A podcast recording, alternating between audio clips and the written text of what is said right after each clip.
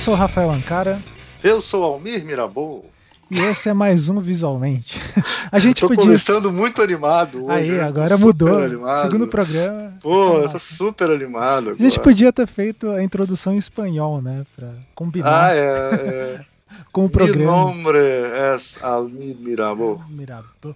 Mi nombre não, mi apelido. A- Apelido. Eu não sei, eu ainda não Mirabô. fiz o teste de proficiência em espanhol. Mas por que, Almir, seria em espanhol? Pra combinar com o Ah, programa. porque nós falamos dos nossos. Não são nem irmãos, que os irmãos são os argentinos. Nós são irmãos também, mexicanos, né? É, fizemos um programa sobre os três, Los Três Cavaleiros. olha. Guilherme Del Toro, Alfonso Cuarón e o Alejandro Inharrito. Tem- Aí lá tem uma, tem uma longa discussão durante o programa se como é que fala o nome. Inharrito, Inharito. Inharrito. É. É, Inharrito.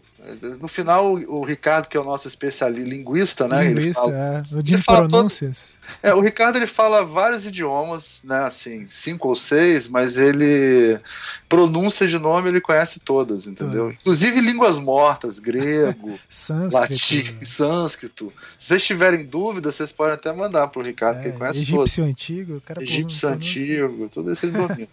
Ele é. Quem que participou desse programa? E o detalhe é que ele sempre fala diferente do que a gente fala. É. O lance é Sempre vai rolar uma corrigida. sempre, sempre é diferente. Quem, quem participa é o, o Leonardo Cunha Lima, diretamente lá do, do futuro, na Nova Zelândia. Né? Nova É. E, e aí ele dá aquela aula dele, conhece tudo né, dos caras, né? É. Só perguntando, ele respondia, né?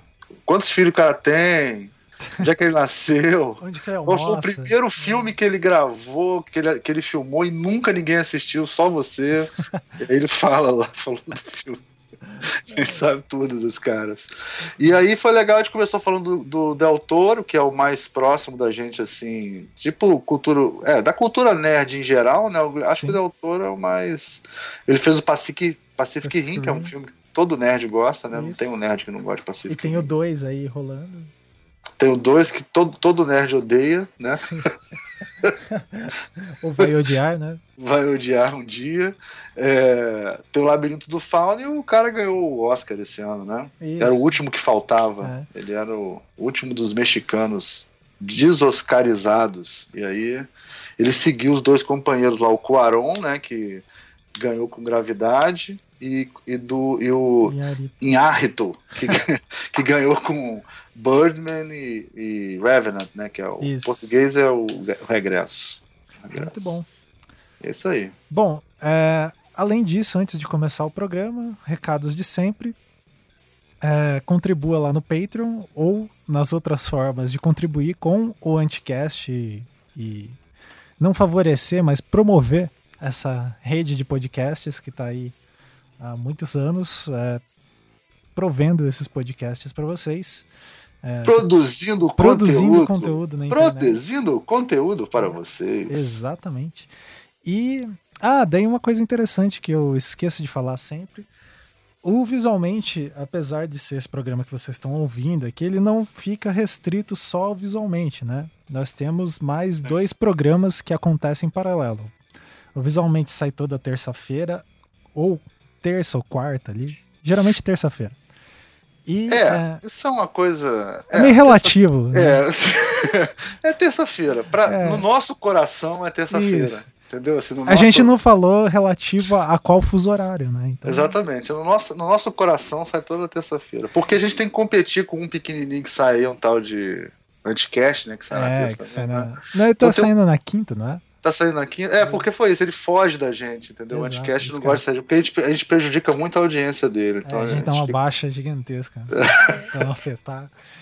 E daí, é, cada quinta-feira, é, não mais alternado, né? A gente vai ter o Entre Letras, que é tocado pelo nosso amigo Diego Maldonado, que vai entrevistar. Que vai não, né? Que tem entrevistado é, pessoas ligadas ao mundo da tipografia. Então, o Diego é um cara ultra envolvido Sim. na tipografia e é bem bacana ter esses relatos que ele tem. Não, e é legal porque as pessoas que curtem tipografia não tem muito onde. não tem com quem conversar, né? Eu Exato. imagino, tipo assim, as pessoas. Bem que tá e aí- crescendo. Tá Ah, crescendo, é. mas é bem legal, assim, uma fonte de. Eu sempre passo para meus alunos ouvirem, sempre que o aluno pergunta, "Ei, professor, como é que eu faço para estudar tipografia e tal?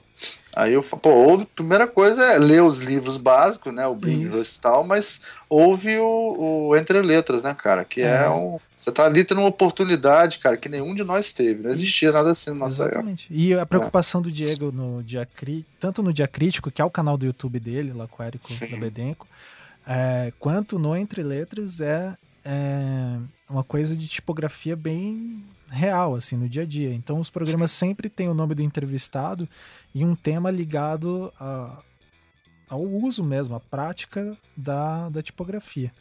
E daí, alternado com o Entre Letras, cada semana sai um Entre Letras e na outra vai sair Fazimentos. Sim. Então, que a gente lançou semana passada como é, no dia do Visualmente, né, que é o lançamento do, do programa, mas ele vai sair na cada quinta-feira intercalado ali com Entre, com entre É. Letras. E aí é um formato novo também que a gente está tentando, que é do podcast, que eles estão tentando, né? o- Isso. A que é um Bianca podcast Leonardo. mais curto também, assim, de Exato. 15, 20 minutos e tal, que você ouve rapidinho e aprende alguma coisa. Quer E dizer, tem três formatos, né? Tem curta-metragem, média-metragem e longa-metragem E agora. tem Vocês o, podem é, escolher.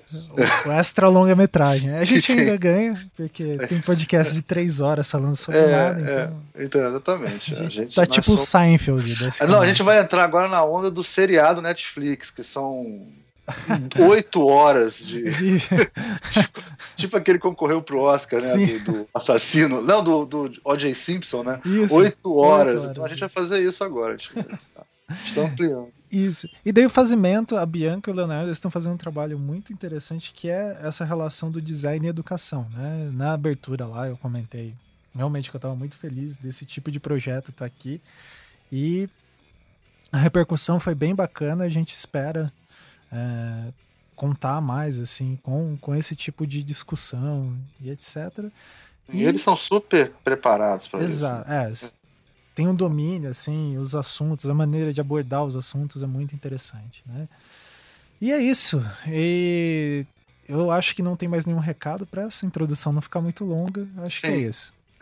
É isso. Que a gente pode falar que esse ano também tem o P&D, né? Mas a gente vai Ah, falar mais disso mais pra frente, né? É, Que a gente, só é interessante falar do P&D, é, que é o, o Congresso de Pesquisa e Design, né? Talvez seja um, acho que é o maior, né? É, que centraliza, É. né? Todo tipo de pesquisa. Ele é o mais. É o maior e é, o que tem mais temas, assim, é o mais Isso. genérico, generalista. Assim. Então, Exato. você vai encontrar todo tipo de pesquisa E nele. vai acontecer em Joinville, na lá na Univille. As aberturas de artigos, por enquanto, estão até as submissões até o dia 30 de março Esse mês. é. desse mês, ou seja, sábado que vem, se não me engano. É, sábado que é, vem, é, a gente tá gravando no domingo, isso daí que... É, sábado que vem, daqui a uma semana. Foi bom você ter que me lembrar, porque eu tenho que mandar o meu. Isso. é, eu também tenho que. Nossa, nem me fala. É, É, geralmente eles prorrogam, já foi prorrogado uma vez, É, no- o normal é prorrogar duas, mas o prazo é, é É. dia 30. Deve dar Isso. mais um. Mas não confiem muito na sorte, então submetam lá os seus artigos. Principalmente, é, eu acho que é importante, é, daí falando com os ouvintes alunos, ou os que estão pensando em tentar mestrado alguma coisa, se você acabou de se formar, é, você teve que fazer um TCC invariavelmente, ou então sofreu lá para escrever uma monografia, cara, não deixe esse esforço morrer só com a sua monografia, que às vezes vai ficar lá entulhada lá na universidade, faz um resumo, um artigo, torna isso vivo né? e acessível para milhares de pesquisadores da área. Só assim o design vai crescer enquanto área intelectual. Né? Procure um professor para te ajudar e- e Exato. faz. Seu orientador, Isso. provavelmente, ele Seu vai, orientador. vai ser interessante para ele, porque nós, professores, somos cobrados por produção acadêmica e nada melhor que escrever com nossos orientandos. Sim. Quer dizer, pelo menos no meu caso, assim, sempre tive uma boa relação com os meus orientadores. Você vai, você vai poder também, a gente vai poder oportunidade, quer dizer, eu para mim vai ser oportunidade de conhecer Joinville também, que eu não conheço, é mais fora do eixo, então também é isso. é legal isso, né? Não ser sempre em capital, Exato. sempre em, né, nas, é, é, legal também fazer. Isso. Ah, é importante, é estaremos lá, né? Eu, eu pelo é. menos vou estar porque é aqui do lado. É, você vai estar com certeza. Eu, vamos ver se vão aprovar o meu. Tomara, tomara. Então, é isso. É isso, fiquem com o programa.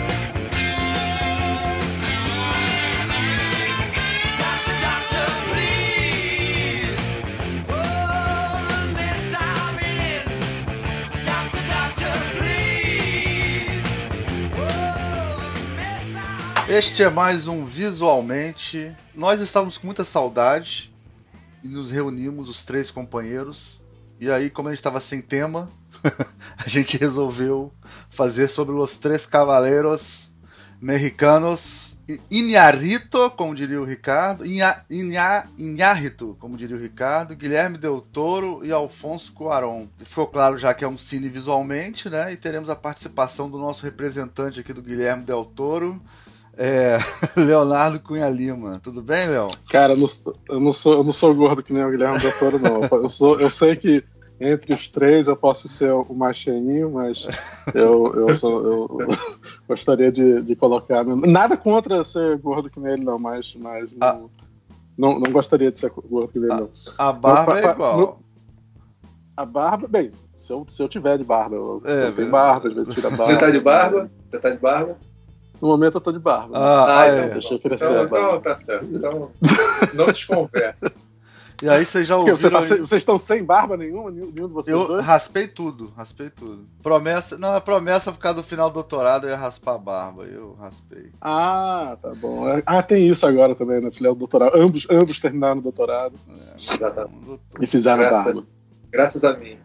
O Ricardo não precisa fazer barba porque ele não tem barba. Ele não tem barba. Exatamente. É. O, Nem o Almir também não. O Almir também tem muito pouco. O, o Ricardo vai ser o.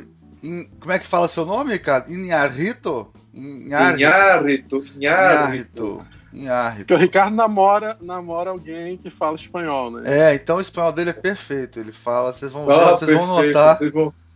He's a, he's a, como diz o James Bond, é? he's a cunning linguist. E para mim, e para mim so, sobrou Alfonso Cuarón, que é o único que tem cabeça branca, né? Tá mais e velho, né? Nasceu é o mais em, velho. E eu também sou mais 56. velho. É. 56, qual é a tua idade? Porra, 48. que pergunta ah, br brutal. Constrangedor. Mal começou o programa, já entra na baixaria. Vou fazer 48, cara. Qual o problema? Qual o problema? Mal fez 40, uma porra, tu tem 43, porra. É, então, o Mal fez 40, tá comparado com 48? Ah, é, muito melhor, realmente, porra. Ainda, ainda, mais aí que na Nova Zelândia o tempo anda mais devagar, né, cara? Então você vai, cada dia que passa, rápido, vai aumentar essa distância. Mais rápido, não, não, não, é mais rápido. Ah, é mais rápido. tá no futuro. Então ele vai é. alcançar. Na realidade, ele já tem quase 44. Lá. É, pois é. ele tá mais perto do 44 que eu do 48, tá vendo? Vamos falar da obra dele. Ou vamos falar de, das coisas que eles têm em comum, assim? O que, que vocês acham? Cara, vamos falar, vamos falar de tudo, né? Vamos falar sobre a importância de política e, e artística do, do México ser reconhecido desse jeito em Hollywood, né? Vamos falar da obra deles e vamos, e vamos, e vamos discutir o que, que a gente acha interessante da obra deles. Quantos anos que. Vocês que são os especialistas, quantos anos o México tá de, de cabeça do Oscar aí? Uns cinco anos já, né? Cara, eles, o primeiro foi.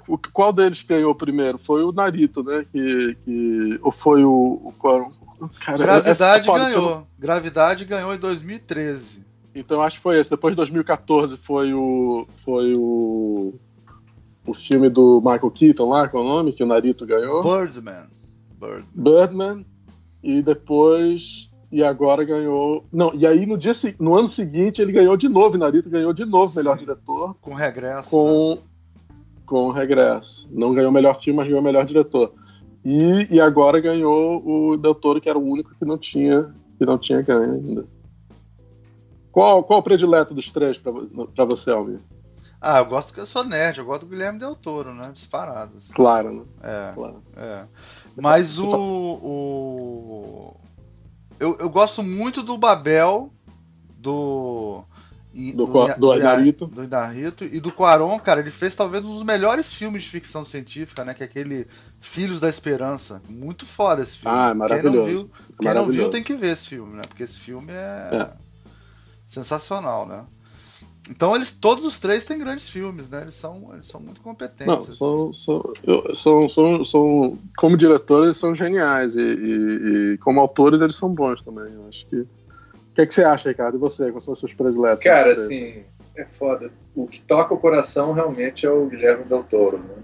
Guilherme Del Toro é o que Cara, sabia que o Guilherme, que... Del Toro, o Guilherme Del Toro não toca o meu coração. O único o filme dele que eu gosto mais é, por incrível que pareça, é é, o dos robôs gigantes, o Pacific ah, Rim. Todo mundo, acho que todo ah, mundo. Ah, não, com certeza. É, é. é o que não, eu, mas o, o, o, esse filme da, da água aí, do, do, Shape of Water, né? Qual é o nome em português? É o, a, for, a forma, da, é água. A forma, a da, forma água. da água. A forma da água me deixou bastante frio. Achei o filme bom, achei cenas maravilhosas, mas o filme não me emocionou muito, não. Eu, eu acho que a gente não, não se apaixona pelo monstro, o que é, o que é um problema para esse tipo de filme. Assim. Eu não sei se, se vocês concordam, mas. Mas eu fiquei um pouquinho assim, frio com o filme. Eu, eu acho que o Guilherme Del Toro, ele fez os filmes que todo mundo sempre sonhou fazer ou ver, né, cara? Um filme com robôs gigantes, né? De verdade bom, né? Isso é foda, né? É. Ele fez o filme dos sonhos, assim. Todo mundo queria fazer esse filme e ele foi o primeiro que fez bem feito e é, é. E é um bom Não, filme. é porque né? o Transformers é ruim, né? É, exatamente, é um filme bom, com todo aquele lance japonês, foda, né? E tal, de... É porque a coisa que a gente não. A cultura lá do. Como é que é o nome do, do robô gigante lá? Do, a, a série de mangá e anime. Evangelho? É... Evangelho, não, tem Evangelho. Evangelho. tem Evangelho, mas também tem o outro que é o acho anterior, que é o Puta, um montão de nerd me ouvindo aí. Putz, que eu não tô, tô lembrando não. E aí lá é, é super importante a, a, essa Eles inclusive fizeram um desses robôs gigantes mesmo no Japão. Você, você pode ir lá visitar. Ah, tem um sim. Tem várias, escala. tem várias séries de, de, filmes com robôs gigantes, assim, né? É, tem, tem inclusive, tinha é, live action, né? Tinha um robô gigante do live action, que era uma parada que eu via quando era criança, que era foda. Spectrum Man? O que, é que tá falando? Não, era o, era o, era o, era o robô gigante mesmo. Era uma, uma criança que entrava na cabeça de um robô e lutava, assim. Um robô bem tosco, dos anos 70, assim. Uhum. É, e esses todos é, é, que também são robôs gigantes, né? Spectrum Man, mas, Ultraman, sei lá o que. Mas eu sempre tenho a teoria que o, o Guilherme Del Toro roubou essa ideia de fazer o filme do robô gigante por quando ele veio aqui trabalhar na Nova Zelândia e um dos projetos que, a, que o Peter Jackson ia fazer, a produtora do Peter Jackson ia fazer, ia ser uma adaptação do Evangelho. Ah, é? pode ser. É, eles, tavam, já tinham feito todos os desenhos de conceito, tinham preparado tudo, mas não acabou por algum motivo eles não conseguiram financiamento para fazer a adaptação do Evangelho. E aí, quando o Guilherme Del Toro veio fazer o The Hobbit, ele ficou aqui anos, né? E não fez The Hobbit, acabou pulando fora porque estava com problema de conseguir o dinheiro no, no, no prazo final. Ele acabou depois de ficar aqui anos, ele se mandou. E aí o primeiro projeto que ele sai é o, o filme do, do, do Pacific Rim, né? E eu sempre acho que ele olhou para o Evangelho e disse, cara, eu escrevo a história, já que não, não é, é, complicado conseguir os direitos, não sei o que, não preciso de direito não, eu escrevo a minha própria história de Gaiju e, e, e faço o filme. E ele fez, né? É, tinha tido dois filmes com robô gigante, mas não era bem robô gigante, foi o, o, o Matrix, né, o Matrix, que tinha aquela metralhadora, que era tipo um robô gigante. Ah, mas o Avatar. Não é robô gigante. É, né? isso, é, mas. Aquilo também não é robô gigante. Mas deu vontade de ver um filme. Robô com... gigante Transformers. Transformers sim, tinha vários. Tinha, teve, teve, teve Transformers antes do, do, do Pacific Rim, já tinha saído os Transformers. E é. tinha feito muito sucesso. Mas, é, mas o filme é um saco. Né? É, o Transformer é um filme ininteligível, né? Você nem consegue entender aquilo direito olhando assim. Não, mas eu quis dizer o seguinte, essa coisa de mecânico, né, assim e tal, foi bem feito nesses dois filmes e deu para ver que dá para fazer legal, né? Assim, claro, com claro. uma física boa, Cara, lembra... né? Eu pesquisei, como vocês estavam falando, eu pesquisei aqui, é o Gundam. Ah, é um dos, sim, é. Tem um... Que é um do talvez é. maior. E, cara, Gundam lá... Gundam É o seguinte, o Gundam lá, ele, cara, é gigante a cultura disso lá, né? É uma coisa que a gente não tem nem, não dá. Essa coisa de Transformers aqui é besteira comparado com o que a gente tem lá. É não, enorme, mil, acho que eles têm livros, tem mitologia, tem toda coisa lá complicada. E aí, de repente, ele faz um filme, cara, que acho que me parece digno da, dessa tradição. Não? Porra, coisa. Bem, agora você fala isso porque você ainda não viu a parte 2 que tá pra ser lançada agora, né? E que deve ser uma é. bosta. Tem toda a cara de ser uma bosta. É, acho difícil porque... um raio cair em dois lugares com um tema de robô gigante. Cara.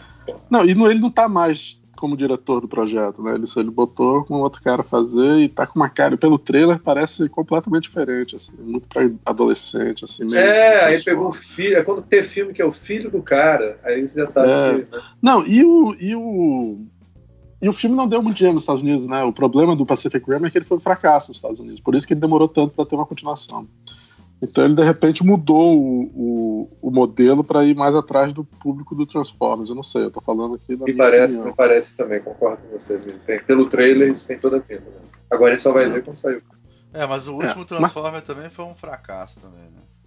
Os Transformers é, são é. muito ruins, cara. Ele, é, ele é cara, eu não sei como é que fazem tanto sucesso esses Cara, é, teve vários que fizeram. É igual Velozes e Furiosos, né? É difícil. É, não, impressionante. O neguinho vai assistir mesmo. Cara, cara Velozes e Furiosos pra mim é um mistério. Eu não consigo. é, porque, é porque é muito fora do nosso registro, cara. Mas é tipo assim, eu imagino por exemplo, eu, eu, eu, eu, acho, eu já li isso em algum lugar, eu posso estar mentindo que as três coisas sempre acontecem, mas o, claro. eu, o as pessoas decidem o que vão ver no cinema quando chegam no cinema. Isso parece que isso é uma coisa muito comum.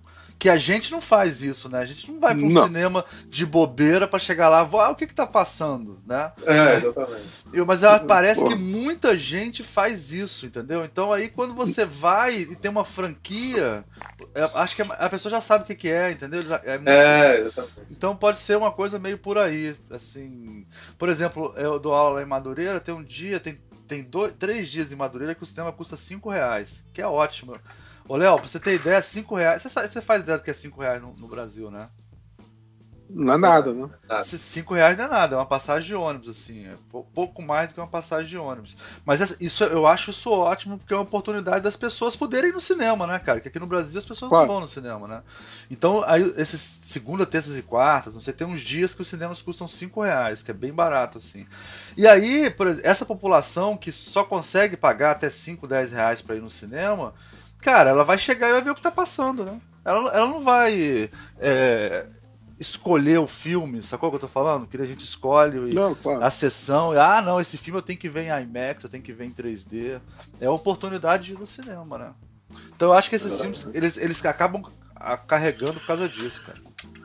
Não, Agora, é, e, e, o Guilherme Del Toro, voltando pro nosso sim. tema do Guilherme Del Toro, ele, ele, ele consegue fazer esse tipo de filme, né? Ele, ele conseguiu. Ele, ele tentou, na realidade, fazer os filmes do Hellboy um pouco para esse público.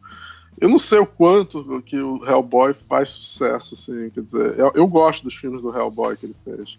Agora vai vir um novo, né, que não é ele mais. Vai que não é ele mais, é. Né? Mas os dois filmes que ele fez são legais, mas mas eu não sei se são filmes que, que é para um público tão grande assim também. E o próprio Pacific Rim, né, se você pensar que não deu um grande público, quer dizer, Sim. você fica imaginando. Ele, ele gosta de falar que ele não faz filme para ganhar dinheiro, ele faz filme porque é o filme que ele quer ver. Eu acredito que ele quer ver aquelas imagens. Então.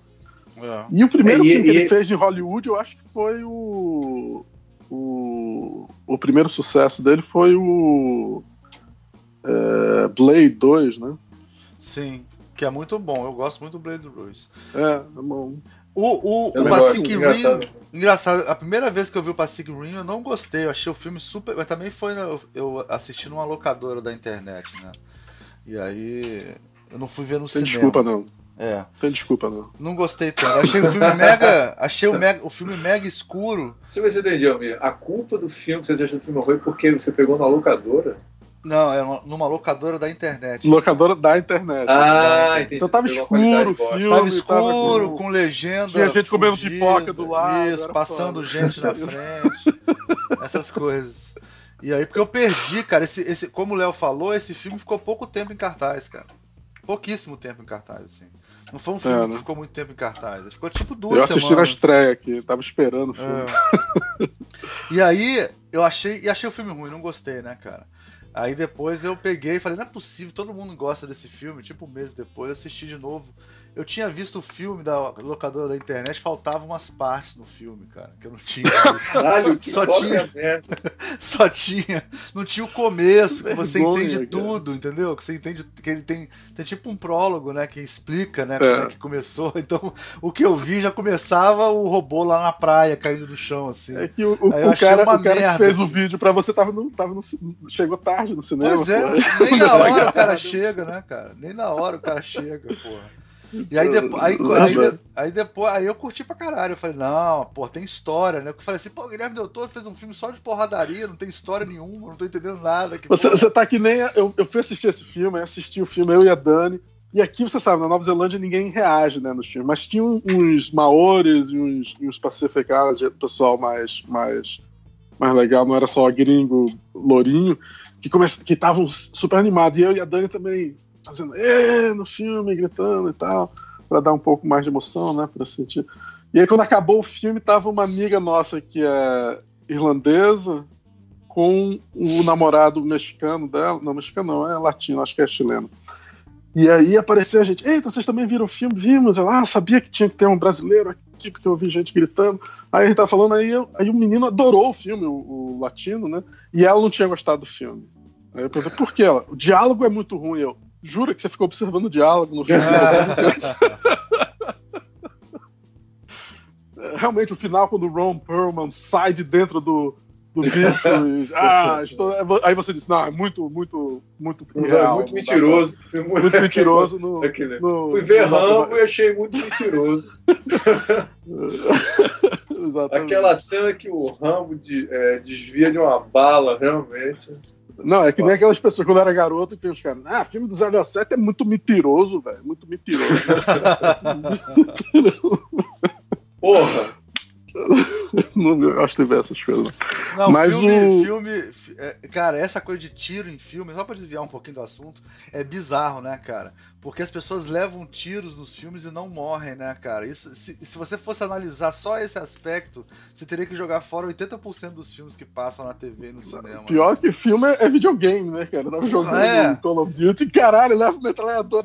Eu, eu, eu tava vendo aquela série. Esconder na é, eu tava vendo uma um série. Eu tava vendo uma série Netflix que é. Ai meu Deus, é um filme. É um, um faroeste com mulheres. Que é excelente. Ah, eu sei qual é. é Godless. É, Godless, isso, Godless. Cara, muito legal, recomendo. Aí, é, e, e, bem filmado, assim, bonito o filme. E aí o, é uma série de poucos episódios. Cara, aí o cara dá um tiro no outro no Manchester e arranca o braço do cara fora, entendeu? É isso que acontece quando você leva um tiro de uma espingarda claro. a 10 metros de distância. Se pegar no seu braço, não vai ser de raspão, ele vai arrancar o seu osso fora, entendeu? Vai partir o seu braço no meio, porra. Aí eu falei, esse faroeste é realista, porra. O cara leva o tiro e arranca um pedaço dele, né? Só, o, a parte filmes... real é só ter mulher naquela cidade, o resto é. É, é aí tem. Aí tem é, é. Aliás, fica até pouco Para o oeste né? feminista é sempre complicado. É. Não, mas, é, o... É, mas tem vários agora. Tem vários. Tem é vários. verdade. Tem vários. Aliás, vocês viram a Aniquilação? Vi. Que tá, tá latindo aqui. Aniquilação, eu não entendi por que, que só tem mulher no, no, que vai naquela missão. Né? Eu sei que nas outras missões foram só homens, mas por Não, mas no livro, no livro é assim. No livro é assim. É. É, é não, imagino também, mas. A, a explicação do Amir é assim, ó. Você não viu uma coisa estranha no filme. Ah, mas no livro é assim. Pô, mas no livro é estranho também. Não, foda-se, tá no livro, o livro é verdade. Não, é mais ou menos que explica, né? Elas estão treinando há um tempão lá, já foi vários grupos com vários homens, soldados, né? E agora estão mandando. Não pode ser pior do que os homens, né? Que foram pra lá, é. fizeram merda. Vamos, vamos ver, vamos tentar uma coisa diferente, as mulheres. Não, inclusive é vai. Que nem vai... caça-fantasmas, que nem. Ela, elas, tipo, viram vários grupos se perderem, né? E tem, e tem a é, chefe, é. que é a mulher. Então tem, tem uma explicação, mais ou menos, por que são elas, assim. É uma coisa meio de se oferecer também, né? Você não sacou isso? Não, não, com certeza. É não, porque eu pensei quando eu vi o trailer que eram todas mulheres que os homens tinham morrido lá e elas estavam indo atrás, alguma coisa ah, assim. Ah, não, é só uma delas. Só uma delas. É, exatamente. É estranho. Mas anyway. É, o, voltando para o Guilherme Del Toro, ele, ele é o diretor que faz só filme de, de. Ele fez o primeiro filme dele foi em 93, que é o Cronos, né? Vocês viram Cronos? Cara, eu não vi. Eu até olhei aqui e fiquei com vontade de assistir, mas não deu tempo de ver antes do, do É, é um né? filme. É meio de terror, é um filme de fantasia, né? Tem, tem, tem terror, tem um pouco de. de é, acho que é. Eu, eu, vi faz tempo, cara. Se não estou enganado, é, uma, é um objeto é, mitológico que o cara encontra e que, e que te dá certos. Você pode fazer certos desejos que são cumpridos, mas obviamente que isso nunca dá certo, né? Então as pessoas estão mal. E depois ele fez aquele filme Mimic, que do, do, no metrô, que tem uns umas, umas baratas que evoluíram para matar as pessoas e, e, copiam as pessoas. Que é legalzinho. É legalzinho. E. É. Depois ele fez o Devil's Backbone, que é no, a espinha do diabo, é isso, no português? Esse eu não vi, não. Que, que é legal, é um filme muito bom, é espanhol, acho que se passa na Espanha, sobre, sobre um garoto, um, um fantasminha que, que, que, ajuda um garoto lá, na, acho que é na Guerra de Espanha, né, assim. E tem o. Aí ele fez em 2002 Blade 2, foi aí que ele realmente foi para Hollywood e não saiu mais, né? Que ele fez Blade 2, depois fez Hellboy em 2004. Ah, ele fez também o Pan's Labyrinth, né? Que é o, o Labirinto do Fauno. Que talvez seja o filme, o filme que é, seria considerado a obra-prima dele. É filme é, mais eu gosto do Labirinto do Fauno. É. O Labirinto do Fauno é o filme Agora que eu, quando ele, eu, eu, eu, tive a chance de conhecer o cara, né? Ele estava aqui na Nova Zelândia e ele lançou um livro é, daquele, daquela história de vampiro que ele lançou uma trilogia de livros e fizeram até uma, e ele produziu depois uma série de TV chamada The Strain. E aí quando ele estava lançando o primeiro livro, eu fui pro, pro negócio para comprar o livro e ter a assinatura dele aqui na Nova Zelândia. E eu, sabe o que, que ele falou para mim? Chegou, ah, eu, eu entreguei o labirinto do fauno para ele assinar, né? E era uma cópia brasileira. Ele olhou, ah, você é do Brasil? Ah, sou brasileiro. Ah, sim, muito violento o Brasil, né? e, eu, eu, olhando assim pra ele, é do México, porra. Quem é você? É, o México é muito tranquilo, né, seu mexicano, filho da puta. É. Eu fiquei, eu olhei assim pra ele e fiquei pensando, eu respondo? De... eu respondo pra esse filho da puta. Foi o gordito. Ah, puta merda. É, assim, é, não, é meio. Foda, caralho, você o sujo, como é que é? O, o sujo, o roto esfarrapado, né? Roto falando esfarrapado. É, exatamente. Nossa, é. deve ser horrível viver num lugar onde tem problema um lugar de muito droga. violento, é. é. Tem tráfico de drogas, né? Tem esse tipo de coisa. É, é. Não, o México e o Brasil é uma competição, né? Não sei, talvez o Brasil estivesse ganhando naquela semana. Não sei como é que tava rolando. É. Mas, uh, mas aí, aí, ele assinou lá. E ele, ele, é legal a assinatura dele. Depois eu até vou botar aí pra vocês a, a foto da assinatura, que ele faz um desenhozinho assim, né? Ah, ele é muito envolvido com história em quadrinho, né? Ele. ele escreve livros, história em quadrinho, ele, ele se envolve com muitos tipos de projetos, assim, interessante. Agora, ele tem uma pegada Tim Burton, assim, de certa maneira, né? De ser o cara que faz um visual. Não que eles não têm nada a ver o visual de um com o outro, né? Mas o Tim não, Burton mas, é mais dizer, animação. Tem a ver no sentido dos dois brincarem com mundos oníricos e, e sim, é, monstros é. e coisas assim. É. Se que ele gosta especialmente de monstros, né? Ele é conhecido por um cara que gosta de criar monstros, né?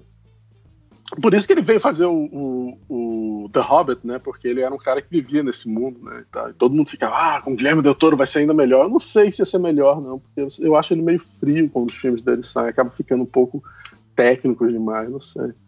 Mas, mas com certeza os monstros são interessantes. Aí depois ele fez Hellboy 2. Mas né? ele tem o lance de desenhar os monstros também, não é isso? Ele também desenha, né? É, Teve a exposição desenha, dele lá, ele faz o desenho dos monstros todos também, né? Ah, é? Legal. É, eu, é, eu gostaria desenha, de ele, tem, ele tem um livro, ele tem uma. Ele publica mil coisas, ele tem os cadernos de desenho dele e anotações dos filmes. Ele, ele, ele publica assim, assim, ele desenha relativamente bem. Assim, não, teve, é, teve, é, o Tim não é um ilustrador, mas ele. É, mas é, por exemplo, o, melhor, né? É, quem, não, Tim Burton é um, é um é. O, é o cara que trabalhou para Disney como desenhista, Sim, né? É diferente. Bizarro, é. E é um cara que influenciou o desenho em geral, assim. Você vai ver toda uma geração de pessoas que desenham ilustração influenciados por Tim Burton, né? É, é completamente diferente. Agora, o, por exemplo, o é, o Fellini, é, o Roman Polanski, é, vários caras que, que curtem criar o mundo deles usando desenho, é, o próprio desenho mesmo. E usa como parte da criação. E ele, e fez, uma, quem faz... ele, ele, fez uma exposição que rodou o mundo inteiro com esses desenhos, as estátuas, né, e tudo, né? Agora. O, é, o, falando do Guilherme Del Toro, né? O Guilherme Del Toro fez uma exposição é. só com essas. Agora tem uma coisa que é bizarra que o, o aquele. Como é que é o nome do, do Scorsese também faz, só que ele, o desenho deles são horríveis. Também, é faz desenho, consegue. Não tem talento nenhum para desenho. Não tem, ele não, nunca fez, acho que ele nunca fez um curso de desenho na vida, pelo amor de Deus. Não, não, não. Considerando até ele é até desenho tão mal. Mas o, o. Pois é, ele fez Hellboy depois em 2008, e aí depois, aí depois fez Pacific Rim, Crimson Peak em, em 2015, que é aquele filme da é, dos fantasmas, né, que ele fez, que, que é um filme belíssimo, mas belíssimo. não foi nem indicado para nada no Oscar, foi, foi, foi super ignorado no Oscar quando ele foi lançado. Tem uma coisa engraçada, viu, Léo? Eu, eu assisti recentemente o, o, o Crimson, o nome é difícil falar, Crimson, Crimson Peak. Peak. Que é, na realidade ele é porque eles estão numa na é, Irlanda, em Escócia. português é Colina Escarlate, não é isso? É Colina é, Escarlate. Que, é um que aliás é uma boa, tradução, uma boa tradução. E aí, a, no lugar, eles têm um sal avermelhado na, na ah, casa sim, mal assombrada. Né? E aí é interessante a ideia. Inclusive, não sei nem se não roubaram isso nesse novo Guerra nas Estrelas, tem a mesma ideia, né? Um sal é avermelhado. É é, e aí, assim, o filme é lindo, ele usa isso super bem. Agora, as histórias dele, é estranho. Ele meio que simplifica a história de um jeito que você sempre sente quando acaba o filme, fala assim, acabou mesmo? Não está faltando alguma Era coisa? Sempre, era, sei lá, tem, você tem sempre essa está faltando alguma coisa na história. É, eu tenho, eu tenho, eu tenho esse problema um pouco com ele. Ele, ele, ele é um roteirista também, né, dos seus, das suas histórias geralmente, e já escreveu roteiros para outras pessoas também. Mas eu sempre fico é muito interessante. Se você vê o, o DVD do Blade 2, tem comentários dele. E é interessantíssimo, porque ele, ele fala pra caramba, ele tem muitas ideias, ele fala de ideias, de ideias de livros que ele leu e que ele se inspirou. O, a, os comentários dele são muito mais profundos do que o filme. Se assistir Blade é um filme legal, mas não é um grande filme, tá entendendo? Mas ele comenta como se ele fosse um, um, um grande artista fazendo aquele filme, tá e, então você vê que é um cara que tem muito mais coisa do que. Graças a Deus, né? Ele tá tendo a chance de fazer filmes que não é, são muito mais do que só um filme de ação, né? É. Eu acho que a gente pode depois até falar mais disso adiante, mas isso eu acho uma característica de todos os três, né? São três é diretores que têm, que, que são autores mesmo, não são só, é, sei lá, que nem os diretores que você contrata aí. O cara é muito bom, cara muito competente. aí bom, vai lá, chama, acaba bom pra caramba, profissional, chega na hora e tal. E aí, mas não é, não é um autor, assim, esse posicionamento. Ah. E agora Vamos... ele fez o, o, a Forma da Água, que é, que é, de certa forma, o filme dele que ele fez que eu acho que mais quer que, as pessoas gostem. Né? Ele fez um filme onde tem a menina surda legal, o gay legal, o, tem todo um, um, um uma, uma, é um filme feito quase para ganhar esses prêmios, eu achei. Porque o Crimson Peak dele, o, o, a Colina Escarlate, foi tão ignorado porque eu acho que ele não teve esses cuidados assim, de fazer um filme que seria que o público queria querer, ou que a academia, o público queria querer tanto gostar, né? Filme, mesmo sendo Agora, uma coisa bizarra, viu? É, aqui no Brasil a gente tem um. É, fico até puto de ter que mencionar, mas é muito bizarro. Tem um cara chamado que é a, a, a como é que é o nome dele? Alexandrino, não sei como é que é. É um desses caras que são super de direita aqui, que trabalhou para a Veja. A Veja demitiu ele. Ah, é eu sei, eu sei quem. É... Não sei o nome não, mas eu sei, eu sei eu vou, eu vou lembrar o nome dele. E aí a, a é...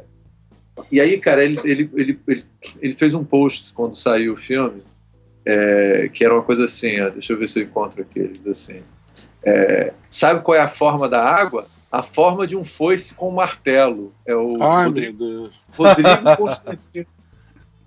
Aí, sabe, sabe o que ele concluiu desse filme? É só porque a gente vê as coisas bizarras, cara, assim. Porque é um filme que, que, tem uma visão dos comunistas super, super positiva, né? É, é o bom. Pelo amor, é, é, pra ele, pra ele, olha só que bizarro. Pra ele, o, como o cientista bonzinho na história é soviético, o filme é a favor do soviético ele retrata o soviético de forma super escrota. Os caras tentam matar o cientista. Ah, eu, para ele, não importa. É, o que importa é que. É o que importa é que um, ah. um, soviético foi visto de forma positiva. Pronto, tem um filme comunista. É, não, é, e, esse, esse cara, e, esse e, cara não é. Você não pode levar, porque é um reaça que fala isso só pra ganhar clickbait na internet, né, cara? Isso aí é. Ah, eles acreditam, eles acreditam. Mas cara, eles fazem isso pra, odi... pra ser. É, mas também é. é no mundo da internet é, odiado, é, é, tudo suspeito, né, isso, né, cara? Esse mundo da internet. Mas eu, mas eu acho. Ele, ele que... botou uma outra também Sabe? dizendo que toda feminista é baranga, entendeu? E que a, ele botou uma também que era aquela menina que faz a Viúva Negra, lindíssima, a Scarlett Johansson. A Scarlett Johansson dizendo que ela que ela cortou o cabelo, cortou ficou, o cabelo ficou... e virou uma baranga igual todas as feministas, que é essa onda feminista. Caraca, eu, cortar cabelo faz você ficar baranga, ela é, cara, é, isso aí, isso aí é só pra, é, sei lá, cara, nem merece. Não, e ele, é, não, é, e ele inclusive, mas o que eu acho que eu falei isso, eu tô falando isso, é porque é o seguinte, isso que o Léo tá falando, do lado que seria, entre aspas, politicamente correto, ou ou de esquerda, ou coisa assim, tem alguma coisa disso realmente no filme. É, porque senão esse maluco não teria ah, procurado isso. Porque tá incomodou ele, né? Porque tem o ne a negra. Mas deve tá estar deve tá é. incomodando outras pessoas também. Claro que quando ele fala é uma piada, é ridículo. Mas, mas tem um cara, tem um é, personagem é uma... que é gay, tem essas coisas, tem um personagem gay. O ele lida, ele resolveu. Ele lida com a questão da Guerra Fria, ele Exatamente. fala várias coisas que as pessoas não falam, né? Sim. Tipo, o eleitor do Trump é, não acha que tudo isso é, é fake news, caralho. É que nem aqui no Brasil, né? Não aconteceu a ditadura, foi muito bom, época de pessoas honestas, quer dizer, porra é essa? Tá maluquice. Pois então, é, eles é... estavam atrás dos, dos, dos, peixes, matando os peixes. é, e, e ah, você viu também as, as críticas a esse filme? Teve um diretor que reclamou, o, o diretor do. Aquele diretor francês, da Amélie, reclamou que o, Guilherme Del Toro tinha copiado coisas da Amelie dele. Sério? Não, e que não tinha admitido que tinha copiado. Ele chegou para ele pessoalmente e falou: Ah, você aquela cena você copiou do meu filme. É, tudo bem. Ele disse: Não, não copiei, não. disse, Como não copiou, porra? Que é o fato dos caras estão assistindo televisão e começa a dançar, que nem o negócio. Aquilo ali tem uma cena muito similar no, no Amelie. Os personagens do, do pintor é velho, ah, que mora no mesmo negócio É verdade, tem, tem muita semelhança mesmo. O personagem do pintor que gosta de ver é, cenas de vídeo na televisão tem, algum, tem semelhança com o personagem. Semelhança do... pra caralho, eu acho que é. é. inspirado total. Inclusive, o começo do filme tem até a musiquinha com. O começo desse filme é música com um órgãozinho, que nem a Melia. Depois ele vai com uma música mais de filme terror, mas no começo é a musiquinha da Melia. Eu disse, caralho, diretor tem razão, o filme é total. Aí depois ele elabora mais e tal, faz o cara ficar gay e tal, outras coisas. Não ficar gay, mas mostra que ele é gay. O, o, e aí teve também. E tem outros críticos também. Teve, ele está tendo processo de um, de um escritor de uma peça que diz que tem uma peça exatamente com a mesma história da mulher que se apaixona pelo, pelo monstro desse jeito. É, e um cara da internet fez ótimo. O cara pegou Splash. É, essa eu vi. Cenas de Splash e comparou é. com o filme. E aí é a mesma, exatamente a mesma história. É a mesma cena. É. com as mesmas cenas. Mas isso eu acho genial. Se ele realmente pegou Splash e se inspirou no Splash, e cara, ganhou um Oscar, uma... né? E ganhou um Oscar com Splash. Não só ganhou um, não, Oscar, vários não. Oscars. Vários. É porque não tem nada a ver com Splash, mas ao mesmo tempo tem tudo a ver. Eu acho não, genial, tem tudo cara. a ver com Splash. É, é, cara, é, uma história de uma sereia, só que é uma Sim, mulher. E, e também tem, e tem essa coisa, até de ser nesse sentido mais politicamente correto também, né? Que é uma sereia loura que se adequa totalmente ao, ao esquema, né? E o, e o monstro é. dele não se adequa. Então tem até uma crítica nisso também, né?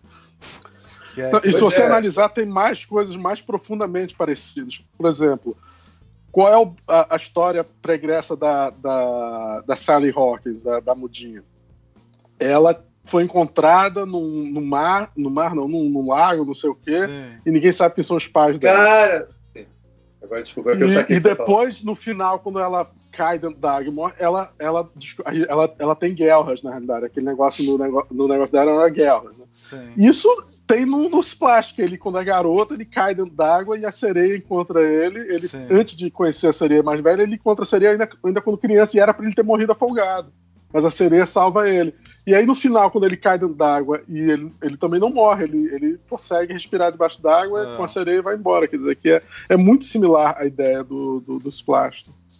Verdade, Sim, verdade. Eu não tinha parado para pensar nisso, não, mas tem tudo a ver mesmo. E, e, e, o final e o começo da história praticamente fecham o filme do mesmo jeito. Não, ah, e, e tem no, e é no Pier também que eles pulam, é exatamente, é muito parecido aos planos e cenas. E tem o, o, o, médico, o, o cientista que resolve ajudar porque sabe que os militares estão fazendo experiências, querem fazer experiências de matar o bicho, dessecar o bicho. Ah, Exatamente é, mesma história. Nem me lembrar, porque faz muitos anos que eu vê, vê esse vídeo na internet comparando Splash e Shape of Water. É perfeito, você fica rindo. É muito igual. É, então, é, é, é, nesse sentido, é, mas isso eu acho que não, não, tira do filme, não é por isso que eu tenho não, e, reservas e, ao filme. É a consagração, né? Consagrou o cara, né? É, foi consagrado. É o filme, é o ano dele, né? E tal. Foi até chato no Globo de Ouro, né? Que a Natalie Portman, quando eles ganhou, né? Ela falou assim. Reclamou que não tinha homem, que não tinha é, mulheres. Ela falou né? assim: todos os, todos os homens. É all men, né? É, all men, no men. É todos os homens indicados, né? Tipo assim. Não, os indicados, todos homens. É, seria, seria isso. Os indicados, todos homens para diretor são Aí foi é, falando os nomes, aí quando ele levantou, ele ficou. Você vê que ele ficou totalmente constrangido, assim, foi uma situação. Mas ele, cara, independente de qualquer coisa, ele é um dos diretores que merece estar nessa briga aí mesmo, né? Ele tá nessa há muito tempo, né?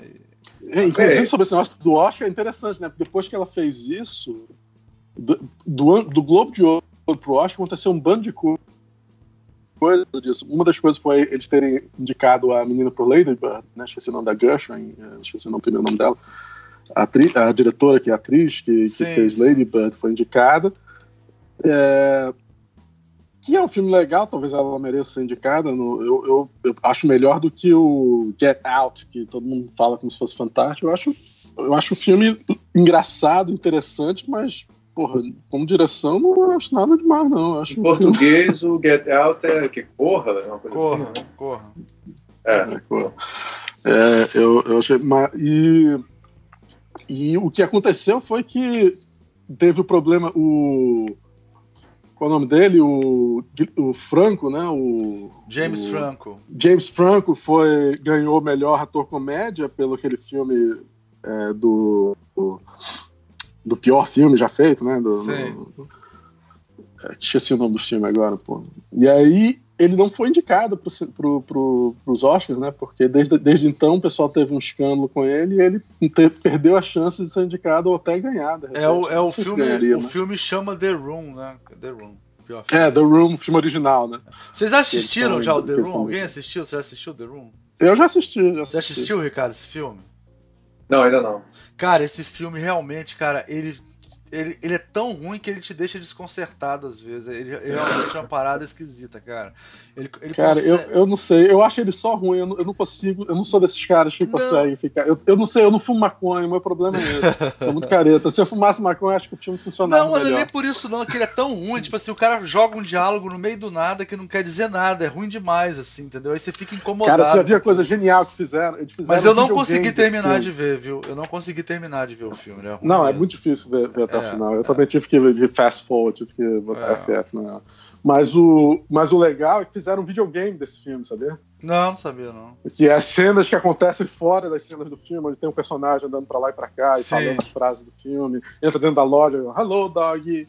Cara, é tudo um, muito um estranho. videogame como se fosse cara. dos anos 80, assim. É. Bem, bem.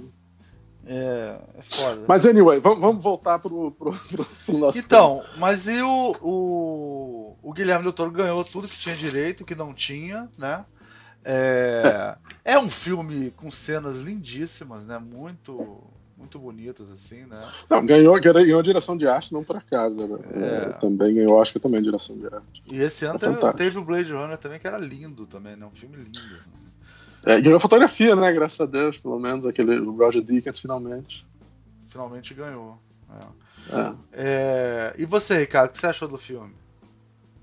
Já o, viu o filme? O Shape of Water, ou é. A Forma da Água? É. Eu vi, vi no cinema. Achei o filme. Como é que eu vou colocar assim? Eu achei o filme. Não teria dado o Oscar para ele. Para mim, o Oscar. Acho que o Léo também mencionou comigo outro dia aí que eu teria dado Oscar para o filme é, o Dunkirk, que eu acho um filme super original. Ah, Dunkirk é fantástico. Eu acho a ideia do filme original, a do é, é, a, a, forma da água, de trabalhar e tal, é mais e eu acho o filme muito bem feito, muito bem contado. É o filme com a história mais redondinha que eu vi do do, do Guilherme Del Toro, assim. Então eu não teria nada, nenhuma crítica a fazer o filme. Eu só não achei o filme instigante, achei, sei lá, é, é, é legal. A conclusão do filme é meio de série de TV, sabe? Uma boa série, sabe? No final, assim, interessante, tipo, é, parece um pouco é um Capítulo Além da Imaginação. Né?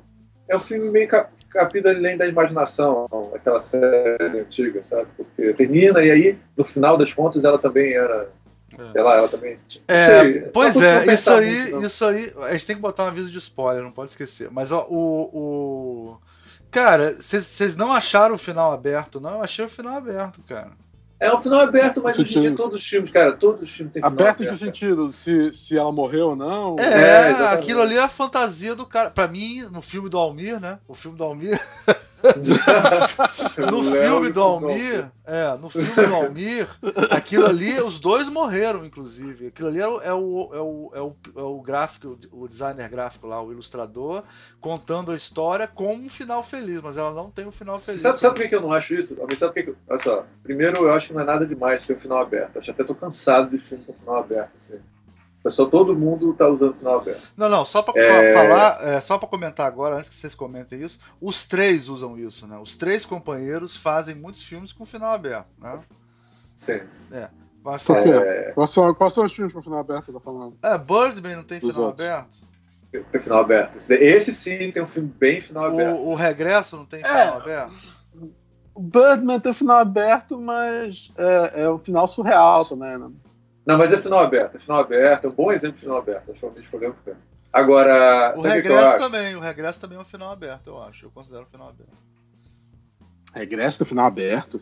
É, você não sabe se ele morreu ou não. não ele não aparece morrendo, ele só para de respirar. Você... Porra, tá bom, ok, tá bom. Tá bom. não, ele, você ele é um homem personagem... feliz. Não, eu não sou, pô. Eu tô, eu tô matando o um monstro e a mulher, pô. Não sou. Não. não, é, eu não sei. Eu não sei se é o final aberto. Ele não, ele não, ele não explicita, mas é, ele, ele, não quer matar o cara. Tem que mostrar o pau. mas matar o... Pau, mostrar o pau. Exatamente. Aí cara, o... é que nem a piada mortal. Descontextualizado é a, frase, a, frase. A piada mortal, final aberto ou fechado? A piada mortal, final aberto ou fechado pra vocês? Vocês lembram? Final aberto. Final? Eu lembro. Né? É, final aberto, pô. Você não sabe, eu, eu, o, assim, o Batman pode ter Sim, mas a piada mortal não é, não é esse filme, né? não, eu sei, mas eu tô falando assim, o, o, final aberto não precisa ser tão aberto. O que, que eu acho que pra mim não funciona como final aberto? Eu ah, acho que no fundo ele não é final aberto, tá? O filme lá do, do Forma da Água.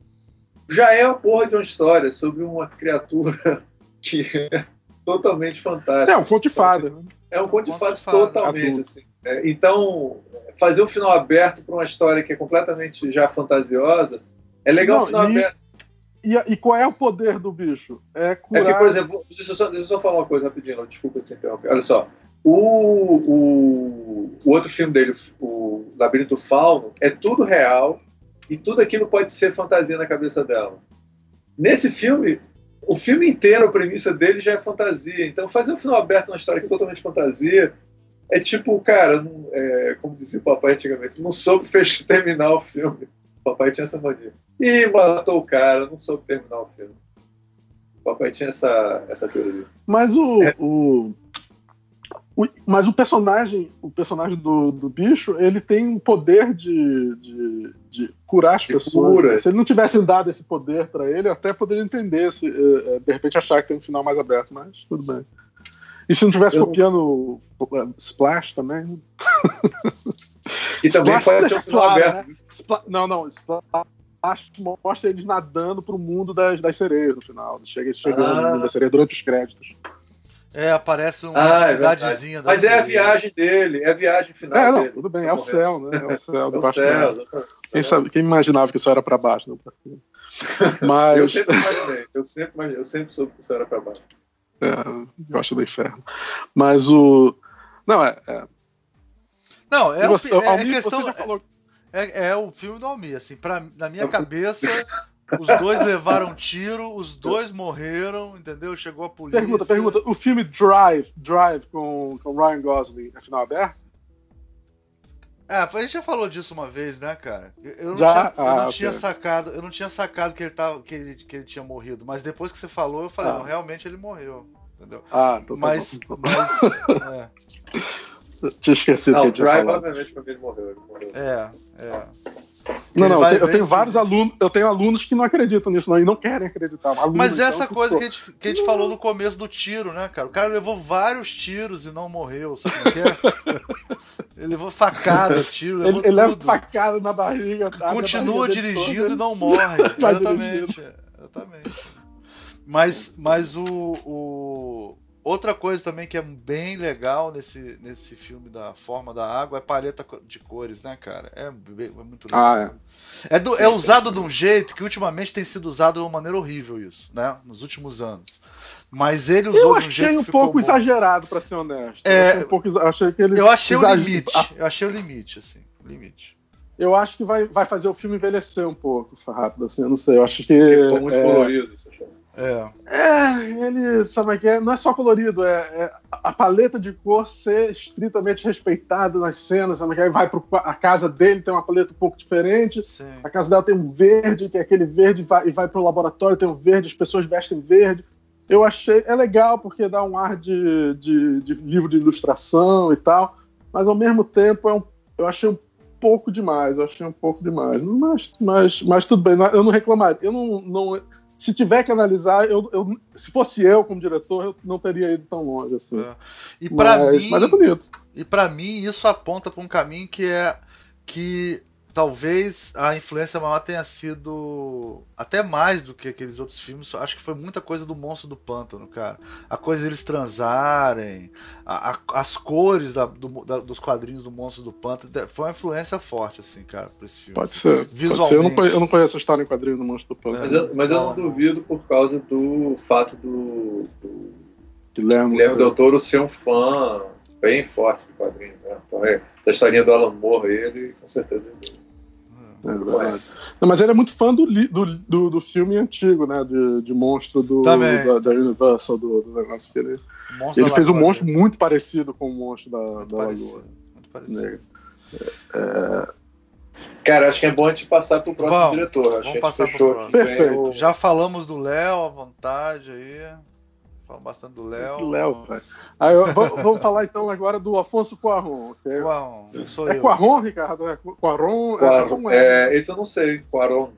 Deve ser Cuarón. Deve ser Cuarón. Deve ser Cuarón. Ele não vai reclamar.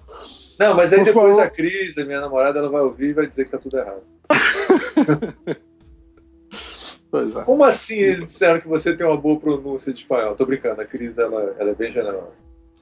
É, é, é lógico. Você, muito preocupado. E você também não iria falar isso, deixar isso registrado se ela não fosse, né? Pô. Claro. o Almir, o Almir tá com coração duro. Cara, eu acho que Ó, por falar em coração. Vai, fala do Quaron você. Fala, não, não, fala, fala aí. Por falar o quê? Não, eu ia falar que, apesar dele ter o filme Filhos da Esperança, que eu acho um filme muito foda, né? Assim, mega basta é foda. Quando ele é o mesmo caso do, do Guilherme Del Toro, ele não foi reconhecido pelo melhor filme dele, cara, né? Porque Gravidade, cara, sinceramente, cara, é muito ah, super valorizado. Ah, vai, fala, fala aí, Ricardo, fala o que você acha, cara. Cara, eu acho uma experiência cinematográfica não, muito beleza. forte. Pra mim, é. eu vi um, é um filme de uma, de uma. Eu tive a sensação que eu provavelmente eu, eu acho que nunca vou ter de estar no espaço sem gravidade e tal. É, isso para mim é, e é um filme complexo não, tecnicamente. Com certeza não, não é tão essa... bom quanto quanto Children of Man, quanto o, mas é, mas é um, acho acho um filme como direção, como como experiência, como negócio, eu acho um bom filme, muito bom. Não, é um bom mas... filme, mas aí é um filme frio, eu acho muito frio, muito técnico. É, né? é um filme. Eu não achei é um... frio. Como assim frio? Tem, ele tem. Eu não achei frio.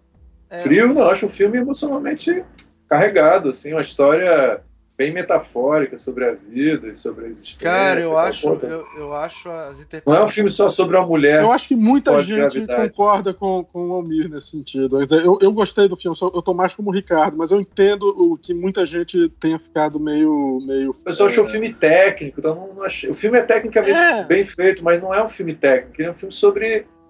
Sobre a existência, no final do filme a mulher termina, ela, ela pega areia, assim, e pega na mão, sabe? Te falando o que, que é o contato com a gravidade, o que, que é ficar. É um filme meio filosófico, assim, não tô dizendo que é, um porra. filosófico superficial pra caralho, né? Tem que lembrar que é o que falaram de, de 2001, né? A crítica de 2001 é que era um filme técnico e frio pra caralho, não tinha, não tinha vida, não tinha nada. Então, é, é, na realidade, ele, ele consegue não ser frio desse jeito, tentando colocar a história da mulher, mas colocando um personagem principal é, com um background que você teoricamente se emocione. É, talvez seja um pouco meloso a história Piegas, passada né? dela, bem piegas, né? Melhor palavra, obrigado. É, mas, mas eu acho que funciona. Agora, eu entendo que as pessoas ficam. Muita gente. É, não é por uma crítica à pessoa por ele não ter gostado do filme, é um filme que. que se você é uma pessoa que, como o Ricardo está falando, que a experiência de de estar tá no espaço e o negócio funcionou muito bem para você, você não tem como não gostar desse filme. E eu acho não, que funcionou isso, bem pra mim isso também. eu acho que funciona super bem, assim, no filme. Não, mas eu mas acho eu que acho ele, tem, que ele eu, tem eu... uma coisa, tipo, ele é... Eu acho que, é, inclusive, também outra característica que os três têm, além da abertura... Abertura não, como é que é? No final aberto, né? Que tem, eles usam bastante. Uhum. É, essa coisa... Eu não sei se estou forçando a barra, né? Mas eles têm um certo realismo fantástico borgiano, sabe como é que é? Do, do uhum, Borges, sim. que é uma coisa sim, assim. Sim. Eles são presos na realidade, mas eles jogam um elemento inusitado na realidade que faz aquilo virar um realismo fantástico. Então, por exemplo, no monstro é um, né? Aquele monstro ali é um elemento né, que, que transforma todo reali o realismo que você está contando a história e tal, mas ele ainda tem umas premissas realistas. Nesse filme Gravidade, eu acho que começa muito bem assim, entendeu? A mulher lá no espaço, e aí ela, ela, não é uma astronauta exatamente, né? ela é uma astronauta, mas é uma astronauta mais light, né? ela, ela é uma cientista. É uma cientista, é uma cientista. É, que tá. E que, tem uma, que, que foi para lá porque não tem mais nada que prende ela à Terra, né? Tal, essas coisas todas.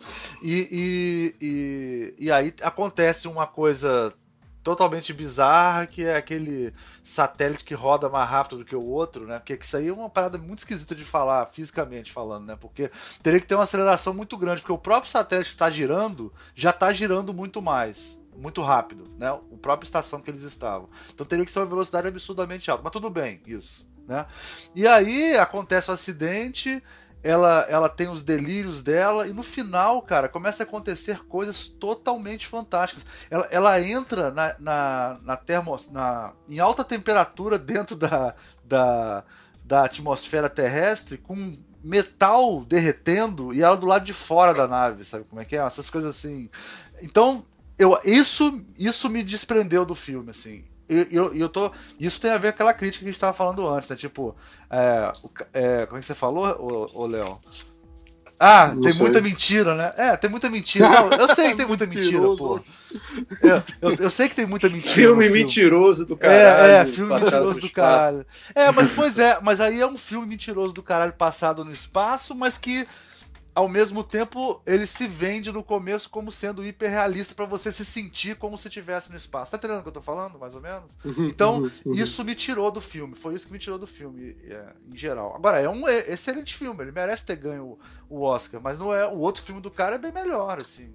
Esse é, ele ganhou, acho, de direção, né? Ele não ganhou, é, acho, o melhor é, filme. É, ganhou Oscar de direção. É. é. É isso que eu quis dizer. Ele, ele merece. E acho que eu acho de fotografia também, não eu, Ele deve ter ganho todos os técnicos que... daquele ano, né? Porque é o filme. A piada Sim, desse filme, a piada desse filme é que é, na época, né, tinha um vídeo, né, mostrando a piada do filme que era o tempo todo a tela verde no final, né? Foi, foi o auge da tela verde esse filme, né? Que nada dali tava ali, né? Tudo tela verde. Ah, sim, todo. é verdade. A única não, e aquele plano, e a grande coisa do filme é aquele plano, que aliás ele é, ele é muito famoso pelos planos contínuos dele, né? Que, e nesse filme, no começo do, de Gravidade, tem, tem um plano longuíssimo, sem corte, onde vai mostrando todos os introduz todos os personagens e aí vem o negócio, destrói tudo. Isso tudo sem cortar desde que começa o filme, até que eles finalmente cortam quando ela, quando ela é, é, se perde tal no, no espaço tal. Mas o, o, os planos contínuos é uma característica desse diretor, do, do Afonso Cuarón, muito forte. Do e, outro também, né? Do outro também, né? Outro também, especialmente porque ele fez o, aquele filme do, do dos do é, Birdman, né? Que é um filme inteiro, o filme é inteiro é. um plano contínuo, falso plano contínuo, né?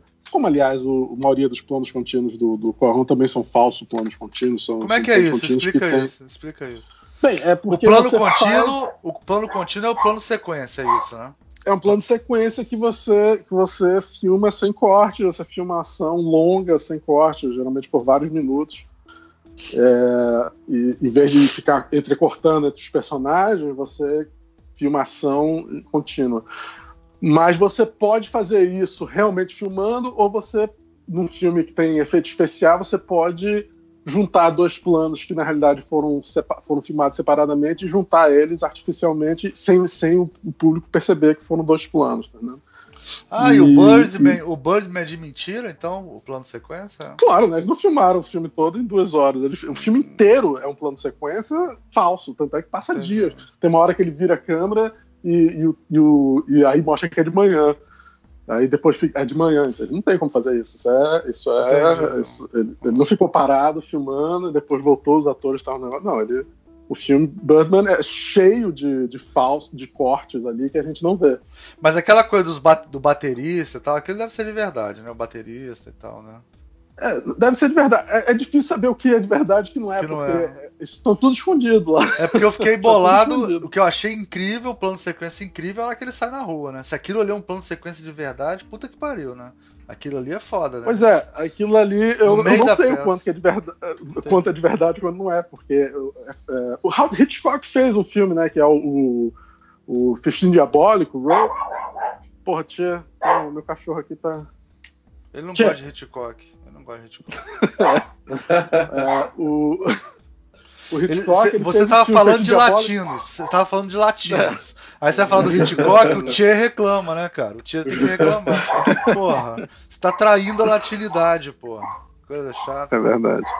Mas aí o, o, o, o Hitchcock ele fez um filme inteiro do plano sequência, que é o Festim Diabólico, onde o onde todos os planos são ele, ele não tinha como fazer um plano de sequência porque na época era feito em película, né, que ia, o máximo que tinha de tempo da, da, do filme ele tinha que cortar constantemente. Então ele falseava os cortes passando atrás de alguém, um lugar escuro, dava um, chegava perto do personagem, saía, e quando saía já era um outro plano. Então ele teve que preparar, planejar cada plano detalhadamente para falsear os cortes, para ninguém perceber os cortes. Mas tinha que ter corte, porque a película simplesmente não tinha como filmar durante duas horas e tal. Senão ele tinha filmado durante duas horas. Hoje em dia teria sido fácil. Mas é mais ou menos isso que eles fazem hoje em dia, né? Quer dizer, num filme como, como o, o Birdman, é falsear o corte, só que você usa efeito especial de digital. Aí fica mais fácil ainda. Né? Sim. Sim. E, o, e o filme do Cuarón é, ele já faz muito desse tipo de plano pro filme do. O, filme de ficção científica dele, Filho o, da Esperança. É, é, tem os planos incríveis, incríveis, no filme. Incríveis, incríveis. Que são planos de sequências incríveis, vários. Tem um dentro do carro, que é incrível. Mas Isso, do carro, esse, esse, do carro é sensacional, exatamente. Sensacional, pois é, esse é totalmente falseado, tá porque não tem o cara batendo neles e jogando uma, é, fogo em cima dele. Não tem, não tem nada, nada daquilo está acontecendo com os é atores, é realmente. Screen, né? É, é green screen. E a mistura de green screen com não green screen, um, tem vários planos rolando ali. Só que você não vê os cortes. Né? E depois tem uma cena também, sequência fantástica, numa batalha perto do final, que ela vai andando e eles vão entrando dentro de, uma, de um prédio, saem do prédio, vão para outro negócio. São fantásticos, mas tem cortes ali. Só que a gente não vê os cortes. E, e, aí ele, ele foi desenvolvendo isso com o fotógrafo dele e, e depois ele, ele, usou isso extremamente no, no, no, no, Gravidade, e depois o fotógrafo continuou desenvolvendo com o Inarito fazendo o Birdman também, fazendo um filme inteiro desse jeito. Então é interessante. São os Eles trabalham muito com as mesmas equipes e um produz filme do outro também, né? Eles Cara, são... eu não pesquisei isso direito, não, mas eu, eu, eu, sei que eles trabalham com pessoas assim junto, mas não sei o quanto que é, que é isso planejado. Eu sei que o Narito tinha um cara que ele trabalhou junto durante a carreira dele, é, e depois eles pararam de trabalhar juntos, mas eles, eles se tornaram amigos e trabalharam juntos meio por acaso, né? O, o, o mais velho deles, que é o, o Quaron, ele trabalha desde a década de 80, fazendo, dirigindo e, e trabalhando no, coisa. Ele, em 89, eu acho que ele fez é, o primeiro. Não, 91 ele fez o primeiro. Eles começaram realmente a dirigir em 90, os diretores todos. O Quaron começou a trabalhar como assistente de direção e, na década de 80, e em 91 ele dirigiu o primeiro filme dele, que era uma comédia. Depois ele fez um filme para Hollywood, que é The Little Princess, em 95. E aí, em 98, ele fez o, o Great Expectations, que é fantástico, aquele filme com uma adaptação do Great Expectations do Dickens, com. Sim. Qual o nome ah, do ator? Lindo, pô? acho lindo. Esse mesmo. É. Era com Adoro, acho a melhor adaptação. É, com a Gwyneth Paltrow e o. Tinha o Robert De Niro, Gwyneth Paltrow e o. Ethan Hawke. E aquele garoto. Elton Ethan Hawke, é, exatamente. Esse filme é o. É, em português é Grande Esperança, que chama. É, Grande Esperança, que é o, a, o livro do. do, do e, e, é muito bonito esse filme, eu gosto muito do filme, tem uma direção. E, e, mas era um filme que também teve uma crítica de ser muito técnico e tal. E aí ele fez Itumama também, né? Em 2001, que, que é talvez considerada a obra-prima dele. Itumama também, desculpa. que é considerada a, a, por alguns a obra-prima dele, né? E, e, é um filme fantástico, é um filme totalmente câmera na mão, filmando as coisas, bem realista, bem diferente do, filmado no do México, jeito que ele né? normalmente trabalha. É um filmado no México, no México. Foi acho que ganhou o Oscar melhor filme de língua estrangeira nesse filme, 2001. É, e é ele, fantástico, é muito ele engraçado. Fez, ele fez um filme nerd também. Nerd não pra gente, mas nerd pros millennials, né? Que é o. É, Harry Potter. É, ele fez um Harry Potter. Né? Que eu considero o melhor Harry Potter. Harry Potter e o Prisioneiro de Azkaban. Que é. Que, que tem uma direção fantástica, a direção dele tá ótima. É de longe, para mim, o melhor filme do Harry Potter que ele fez. E tem uns planos de sequências nesse. Se você assistir a direção desse filme, tem uns planos de sequências incríveis nesse filme do Harry Potter. Porque eles estão. Tem negócio de voltar pro passado, não sei o que, super bem feito, elaborado, tá super bem dirigido esse filme. É muito bem feito. É... Aí ele fez. Aí depois do Harry Potter que ele fez o, o Children of Men, né? Que, qual é o nome em português mesmo? Filhos da Esperança. Filhos da Esperança. Que é talvez a obra-prima dele, se não, se não for Tumamá também. Um, e o Filhos da Esperança é, é, incrível, né? Quem, quem conhece o filme sabe, é um desses filmes que é um clássico instantâneo de. de é, e ele, assim, dificilmente numa lista de os melhores filmes, né? Assim, que você já viu de ficção científica, você não, você não vai, pelo menos, citar. Tem que estar tá na lista. É, ele é muito Tem que estar tá na lista. É é, você sabe que eu não gosto desse filme. Né? Ah, você... Tá de sacanagem. Não, Ricardo, é normal. Não, não, não. Qual, qual, Ricardo, qual, pelo amor qual de é a surpresa? Qual é a surpresa, Léo? Não, isso, isso pra mim é surpresa, desculpa. Não, não. Meu irmão. O Ricardo não, é assim. Como cara. é que você não vai gostar desse filme? Não, é, eu acho, eu, eu, eu não sei, cara, eu não sei explicar. O filme é super bem feito, a história é ótima eu não me envolvo, eu não. O personagem principal, cara, eu não consegui criar empatia. Tá, tá, tudo bem, não quero ouvir, não. Aí. tá bom. Vamos lá, vamos continuar. Aí ele, produ... ele pare... aparentemente ele produziu aquela, o, o, o Labirinto do Fauno. Ah, desculpa, fala. Não, é aquela hora que você fala assim: ah, tá bom, tá bom, tá bom. Assiste de novo. Não, não, não, então, assiste de novo. Assiste de novo, assiste de novo a gente conversa. Tá é, é melhor assim, vamos, tá. É, pô. Tem no Netflix esse filme. É, Pega uma TV e boa. Aí, para, terminou, para o programa agora. Você terminou o doutorado agora. Você vai estar de bom humor. é, tá você, tem tempo, você tem tempo. Você tem tempo. Você pode assistir, entendeu? Vai. Não, e é daqueles caras que vai dizer, não, eu gosto de Blade Runner, mas esse filme eu não gosto. Porra, porra. Fala aí. E aí? E o... Aí ele foi produtor do Labirinto do Fauno, né?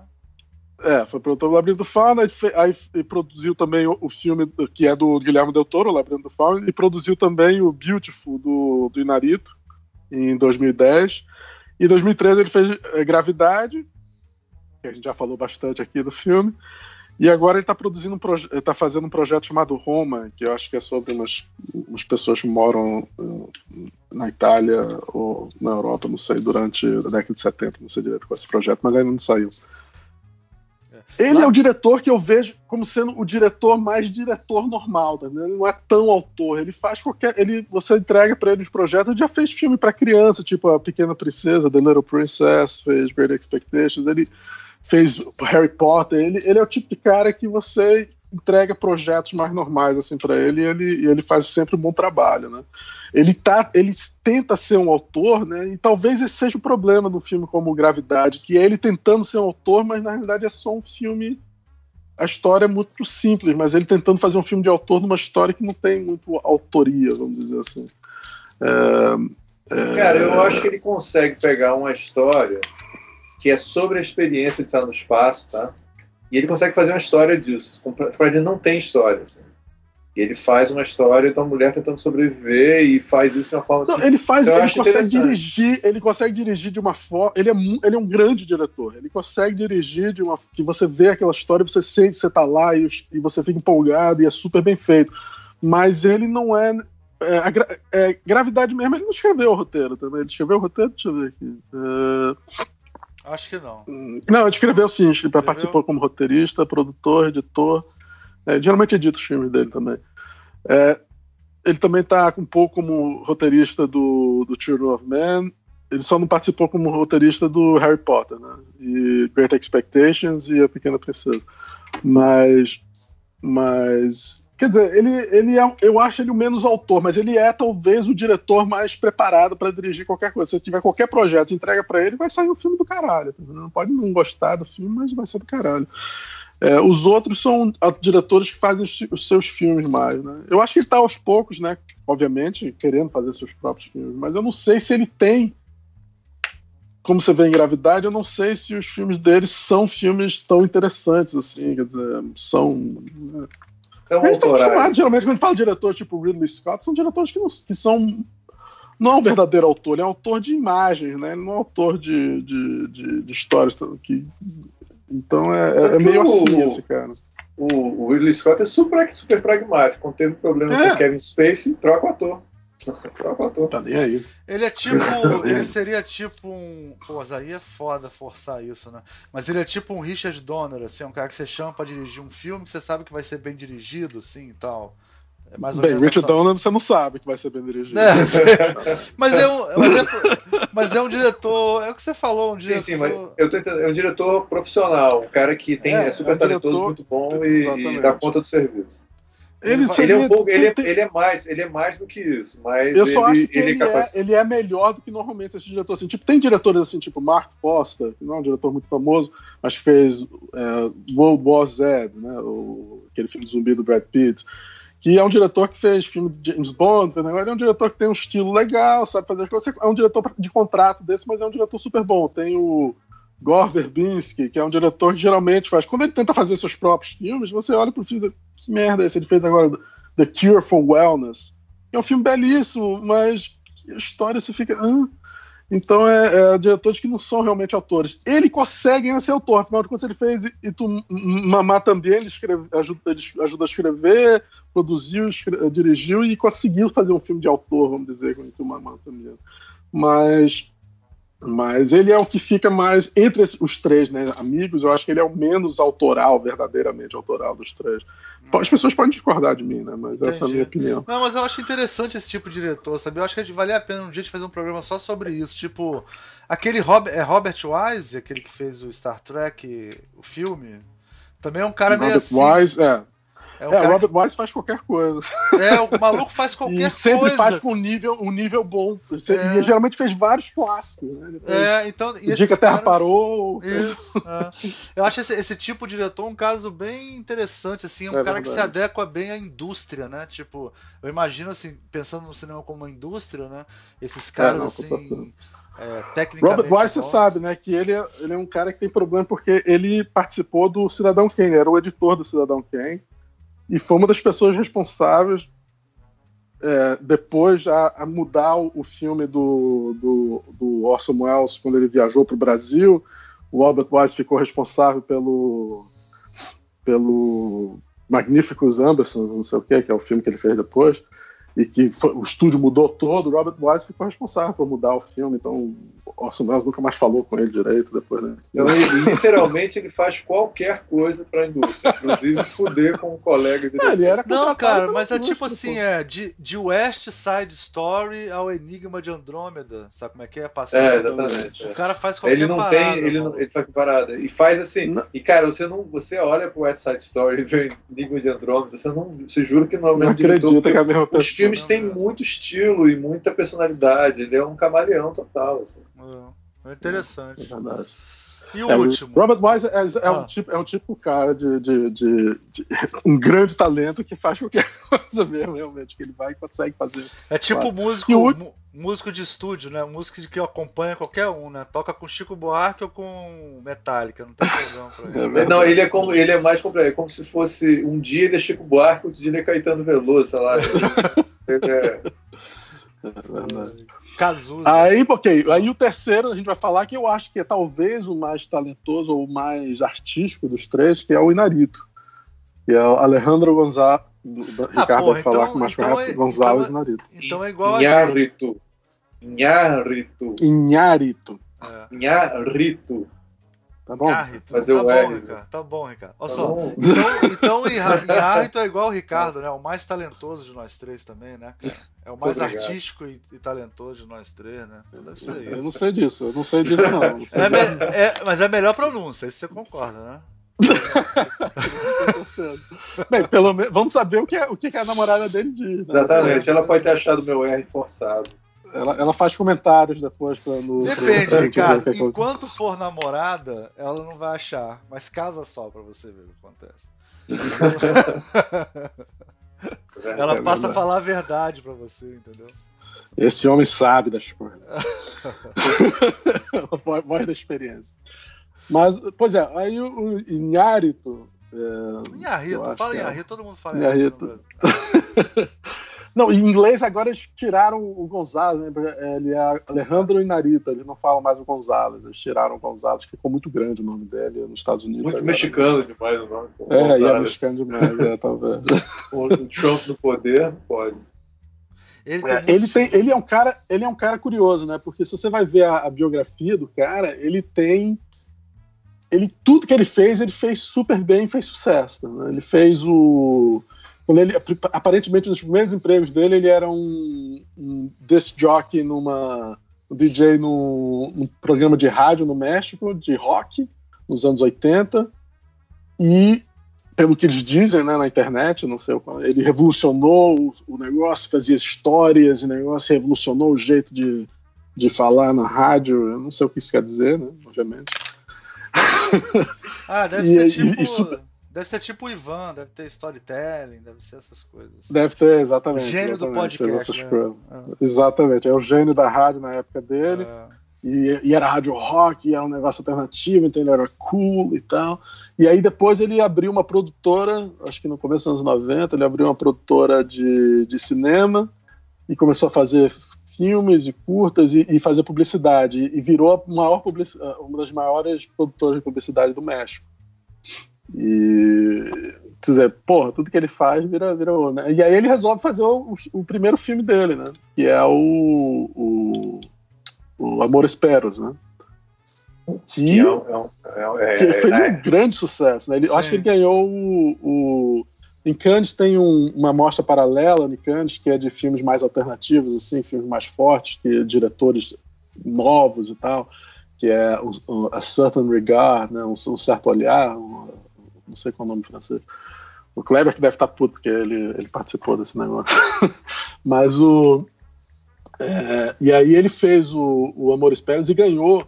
Mas o Amores eu já li uma entrevista com ele, e ele falando sobre a reação no México à, à, à obra dele, que os, os, os filmmakers mexicanos da década de 80 detestavam ele porque ele era o cara da publicidade, tá entendendo? Ele era o cara que veio da publicidade e fez um filme e todo mundo dizendo: ah, o filme é uma merda, só está fazendo sucesso porque ele é um gênio do marketing e tal. Que época foi isso que, que, desse filme? Isso em 2000. Em 2000, 2000. esse filme. Não. Só que o filme acabou sendo aceito em Cannes e ganhou Cannes, e aí o pessoal ficou tudo. Ah, isso é, os pessoal não sabe nada. Então eles têm uma. Cannes, não fazem mais Cannes como antigamente. tipo, Amor, Aí ele ganhou, ele ganhou, ele ganhou o Nobel da literatura. Ah, porra de Nobel, tá uma merda. É, Nobel, quem que é o Nobel? Ninguém quer o Nobel. Então ele me lembra um pouco quando aconteceu com o Meirelles, né, no Brasil, que quando ele fez. É, um, eu ia falar disso também. É, o cara que é, vem da publicidade, né? O cara que vem Exatamente. Então não pode. O, aquele filme é, é a estética da da, da fome contra a estética da, da violência, que está querendo ganhar dinheiro. É, é espetáculo, é, sei lá, utilizava um conceito que era. É, e como se a indústria do cinema nunca tivesse também usado esse tipo de coisa para fazer filmes com temáticas que é, estão mas na o cinema, povo, Mas né? o cinema, Porra. o problema é, é são cinemas é, não como o Brasil e certos lugares, que são cinemas que não são feitos para o público normalmente, ou que não tem esse, esse essa visão de, de mercado do mesmo jeito. Então, quando aparece um cara que tem, que consegue fazer sucesso, ou que breakthrough, essas coisas que faz de uma forma diferente, a, a indústria, que não é bem uma indústria, é mais uma indústria artística, né? tende a, a, reclamar muito, tá, né? porque esse cara tá fazendo diferente o negócio, ou não é, ou tá fazendo para ganhar dinheiro, ou tá fazendo um negócio de uma, tá explorando, não sei o quê. Então, Amor Esperas teve esse, essa, essa reação negativa na época. É, o que é bem interessante. Ele fala muito de como ele, ele, ele ficou muito machucado com o jeito que ele foi tratado no México nessa época. E, e depois ele acabou fazendo. E ele continuou fazendo propaganda. Tá e em 2013 ele fez 21 gramas, que já é um filme que ele fez nos Estados Unidos. Ele não fez um, novo, um outro filme no México direto, ele foi para os Estados Unidos. Ele fez 21 gramas com que é um filme super deprê com, é, muito deprê. com Sean Penn. Não, o, o Labirinto do Fauno também, cara, ele tem um lance pesado pra caralho, né, maluco? ah, mas nada como 21 gramas. É, 21, 21 gramas é, é muito pesado. pesado. É tipo Manchester, mas interessante... né? É tipo aquele Manchester, é. tá além do sei lá o que, que também é deprimente pra caralho. É, é aquele é deprimente. Mas 21 gramas eu acho ainda mais deprimente porque ele é sobre uma mulher que perdeu o filho, é o cara que perdeu o filho e tem uma pessoa Putz. e ele tá com câncer, Isso. e o outro é o cara que, que matou o filho, que também tá deprê, querendo morrer. 21 gramas é o peso, é o peso da alma, é isso, né? Não tem um negócio Eu assim? acho que é, é exatamente, é, é o peso quando você morre, depois que você morreu, você tá 21 gramas mais leve, e aí é o peso seria o peso da alma. Putz. Exatamente. E ele ficou famoso como sendo um diretor que brincava muito com a estrutura, né? Ele, eu acho que ele até levava isso às últimas consequências. Eu acho que o 21 gramas é o que mais leva consequência. É um filme que não tem. Cada cena não tem ordem. Ele é mostrado a cena do perto do final, depois vem uma cena do, do, começo da história, depois vem uma cena do meio, depois vem uma cena do começo de novo, depois vem uma cena do final, depois vem uma cena do... É o filme é completamente a estrutura é completamente desconstruída. E isso no Amor Esperos já era assim, mas era mais em cima da ideia meio Pulp Fiction, né, de várias histórias misturadas e tal. Mas o, o 21 gramas ele resolveu levar, desconstruir totalmente. E é um filme até difícil de assistir só por causa disso, que é uma, uma história, é um melodrama barra pesada, bastante linear, mas editado de uma forma completamente não linear, que, que é curioso. E aí ele fez um filme que eu gosto muito, que é o Babel, é, que, que é com Brad Pitt, se passa. Que também que tem essa coisa no... da estrutura, né? São quatro histórias mesmo. Também, quatro, também tem, histórias estruturas. São, é. são várias histórias. Uma se passa no Japão, outra se passa na. Eu acho que é Marrocos não é e outra nos Estados não. Unidos. Não, não é Marrocos. Marrocos, é Marrocos é. Eu acho que é Marrocos, simplesmente. Não, acho que é não sei se é não, porque. Eu acho que não, porque é um lugar que tá. Que tem, que tem violência, mas não é que tá tendo guerra, não. Os pais Entendi. não estão lá para. Estão tão turistas, tá entendendo? Ele leva um tiro na, na barriga, eu acho que o Brad Pitt, né? É, é. Ou, é, ou, é a mulher? A mulher que leva um tiro, né? É a mulher que é leva mulher um tiro. E ele tem Mas é um tiro para. É. é. e ele fica lá.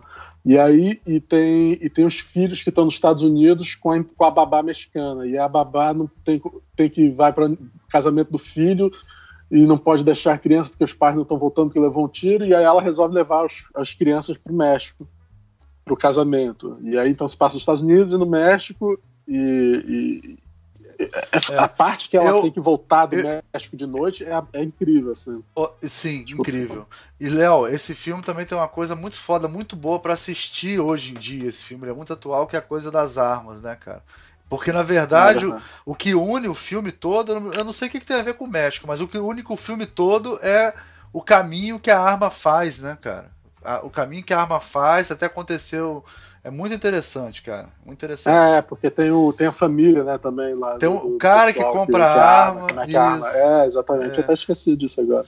Essa história da arma é, é, muito legal. É ela que meio que dá uma costurada na história. Eu não me lembro o que, que tem a ver com os mexicanos, mas com os outros eu me lembro a história toda. Tem, o mexicano é que a família, o Brad Pitt, a família do Brad Pitt é que, é, é que tá, é que a babá mexicana toma conta do ah, filho do Brad Pitt. Ah, verdade, verdade, isso mesmo.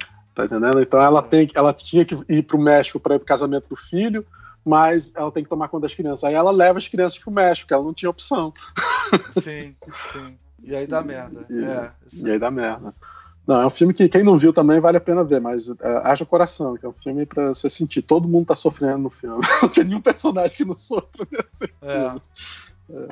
É, é, e, e, também, e aí, claro, se, você for o Donald Trump, a moral da história, não contrate mexicanos para ser. ser é, exatamente. Os mexicanos fazem merda por causa das armas que a gente fabrica. Caraca, né? só Donald Trump pra ver esse filme chegar a essa conclusão do filme. Foi o que eu entendi do filme. Não, é. eu, dei, eu dei um curso, inclusive, alguns anos atrás, sobre os três, os três amigos aqui para os gringos aqui da, da Nova Zelândia, e eu mostrei a sequência toda dela voltando pela é, voltando para os Estados Unidos de noite com o filho dirigindo e, a, e, e, e, aí que acontece, que eu nem vou falar porque eu não quero dar spoiler, mas cara, é foi tão forte da... todo mundo é assistindo é aquilo, cara. Só aquilo como um curta já é fantástico, cara. É. Porra, se fosse um...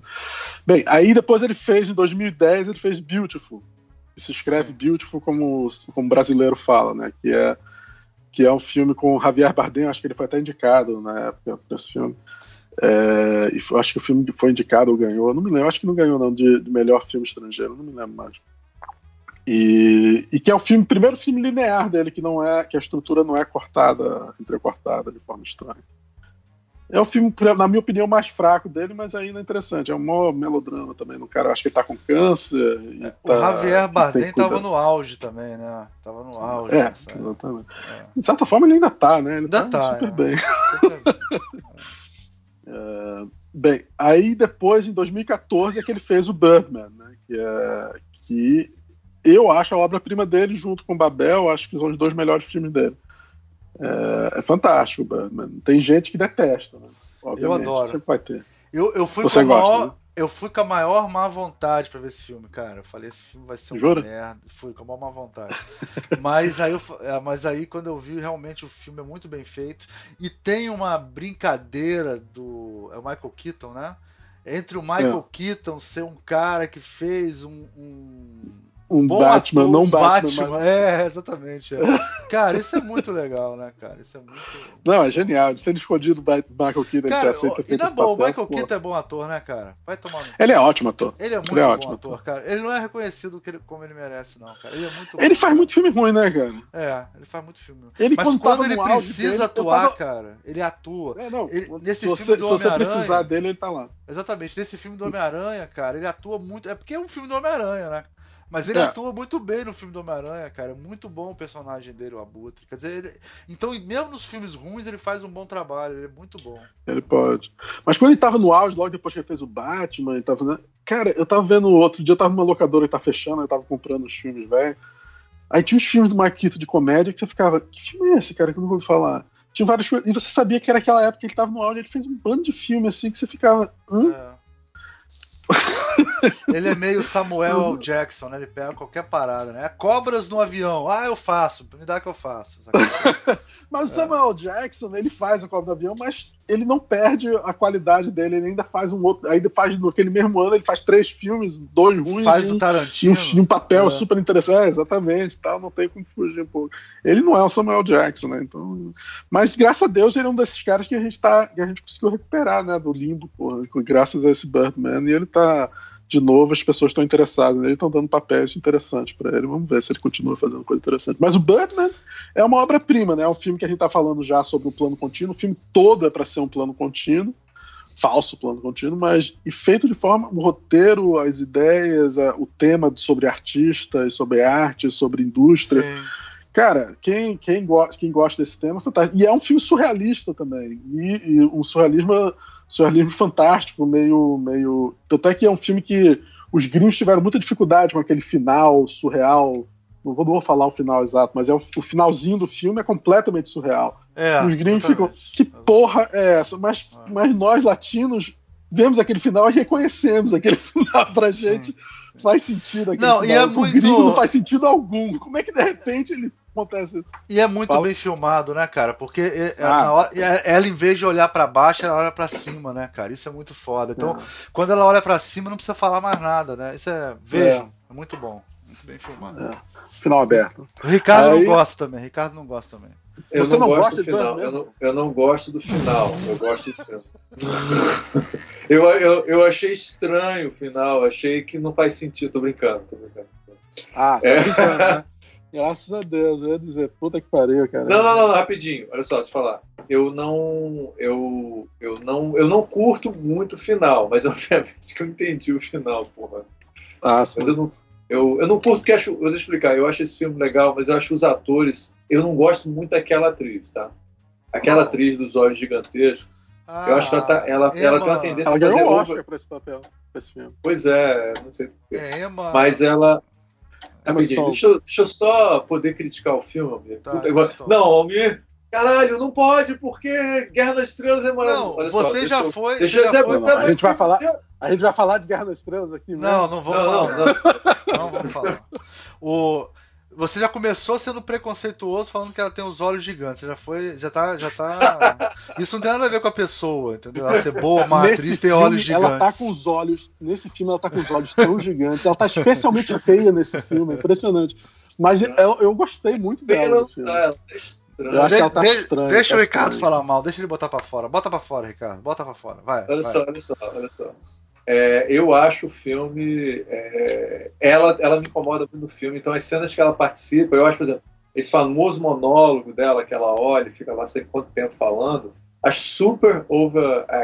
Como é que é over? É, é atuação exagerada. Atuação exagerada. A atuação dela é exagerada e me incomoda, assim, eu não gosto.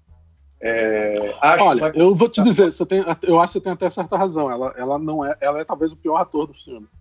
É, o, porque também os atores do filme estão fantásticos. O Edward Norton tá um dos melhores papéis na carreira dele. Cara, Sim. o Edward Norton, ele, o Edward Norton é um grande ator que também fez um monte de merda na de carreira. Merda. E ele é engraçado, ele é tipo um ator que queria ser uma outra pessoa, porque ele é um cara meio feio, assim, não é um cara muito bonito e tal. É, e aí ele, quer, ele às vezes quer fazer uns papéis assim, onde ele é meio galã. Não sei, ele tem uma carreira bem estranha, assim. Só que ele é um hum. dos grandes atores americanos. Assim. E aí ele, para mim, deu uma volta, os dois, né? o Michael Keaton e ele, assim, retornaram em grande estilo. E o, e o Edward Norton tá irônico no papel, tá, ele tá Não, tá muito tá fantástico. Muito, muito foda. Assim, e, e, mim, tem, e tem uma outra atriz também, uma atriz inglesa que faz uma que faz o, a mulher, uma outra mulher, uma de cabelo preto que tá no filme, que é fantástica essa atriz, que é uma atriz que as pessoas geralmente não. Eu esqueci o nome dela que ela aparece em filmes, ela sempre tá tão diferente que as pessoas não, não reconhecem ela, mas ela é uma excelente atriz inglesa, ela tá fantástica também nesse filme. Uh, uh, então eu, eu, entendo que a Emma Stone seja, vamos dizer, the odd thing out, mas eu acho que ela tá bem. Assim. é, mas ele valoriza muito ela, e em cenas é, chaves. é um personagem importante, né, porque é, é, a, é a, filha dele, é, é, faz parte da, da, da do, do, da mudança do personagem, essa relação da filha. Né? É, eu acho melodrama essa história dele. É a parte menos interessante assim da construção do personagem. Esse pai que não é essa coisa bem americana assim que eu não gosto. O filme tem mais a coisa meta, metalinguagem do teatro e tal. Isso eu acho legal, funciona muito bem. E o filme todo é isso. Né? E cara, minha cena de predileção do filme é uma cena boba. Assim, tá, o, é muito engraçado. O Elo Norton é muito engraçado filme. E aí ele, ele fica o tempo todo, ele é o artista, né? E o Michael Keaton não é artista. É o, é. É o cara. O ele Keaton, dando, dando indiretas constantes. É, e o Michael Keaton quer tanto ser um artista que é capaz de se matar, assim, pra ser um artista. Tá pra caralho, ninguém me reconhece e tal. Ele é o, ele é o típico ator maluco, né? Assim, que, que está disposto a, a tudo para poder ser aquele. Ele está passando por uma crise, né? Uma crise é, seríssima. Então. Seríssima. E aí, é, aí tem uma cena que eu não noto, eles ficam meio que, ele fica meio sacaneando ele como artista, aí de repente uma mulher interrompe ele, assim, aí assim, você, é o, o é, sei lá, o Michael Keaton, pô, eu vi você fazendo um filme do Burner quando era no tipo Batman, né? E aí, cara, e aí tudo que o Edward Norton queria, cara, era uma pessoa reconhecer ele no meio da rua, assim. Só que ninguém reconhece. Né? É, então o artista, cara, assim, é um, é um completo desconhecido. Só o pessoal do, da, no meio conhece. que conhece e respeita. Então. E o é. outro é amado por qualquer pessoa no meio da rua, assim. Acho que... Cara, isso é muito. Já sorri, muito já sorri, já é. gosta dele. É uma cena muito é. simples, assim, que ele joga no meio como se fosse uma piadinha e fica muito legal, assim. Acho que o filme tem vários momentos, assim. É em uma das melhores cenas de teatro que eu já vi filmado no cinema. Assim, tipo, é, como é que é? é um, eu acho que é o melhor filme sobre teatro, de certa forma. Isso, é, fazer, fazer Isso, arte como desse tipo, né? Como é que você dirige? Tem... Quais são os problemas é. com os atores? Cara, é, é lindo.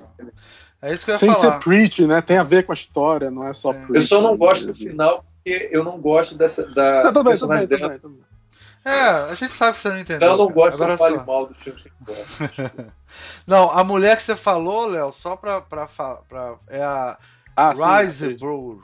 Reisenburg. Andrea Louise Reisenburg. Essa mulher ah, realmente, ah, cara, depois vocês procuram, eu vou até botar o link. Era a mulher que mais se transforma. Ela fez aquele filme com o. Ela tá no Black Mirror, na última temporada, tá, com uma tá, loura tá, com, tá, com, a pele clarinha, fantástica. Exatamente. Naquele. naquele é Alligator que chama? É Alligator? É, Alligator.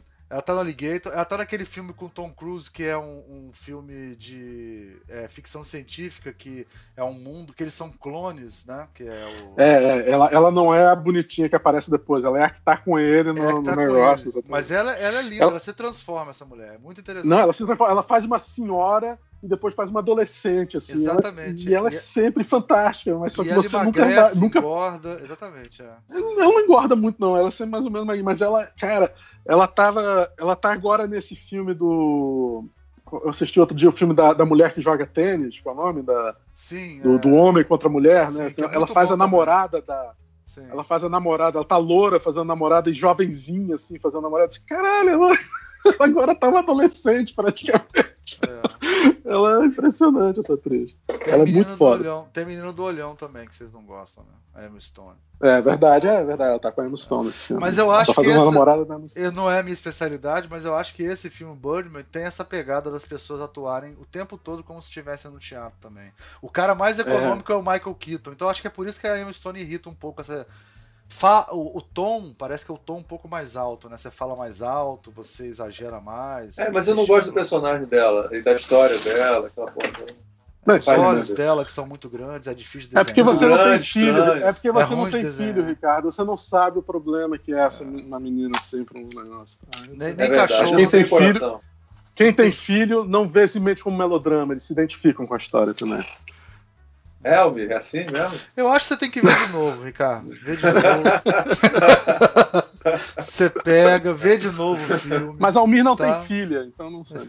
Eu não sei, talvez seja totalmente Bem, aí agora o Narito fez, aí depois ele fez no ano seguinte, enquanto ele tava Birdman tava ganhando melhor filme no Oscar e melhor direção e tudo mais, ele tava terminando, ele tava fazendo o Revenant, né, que é o filme do, do Leonardo DiCaprio.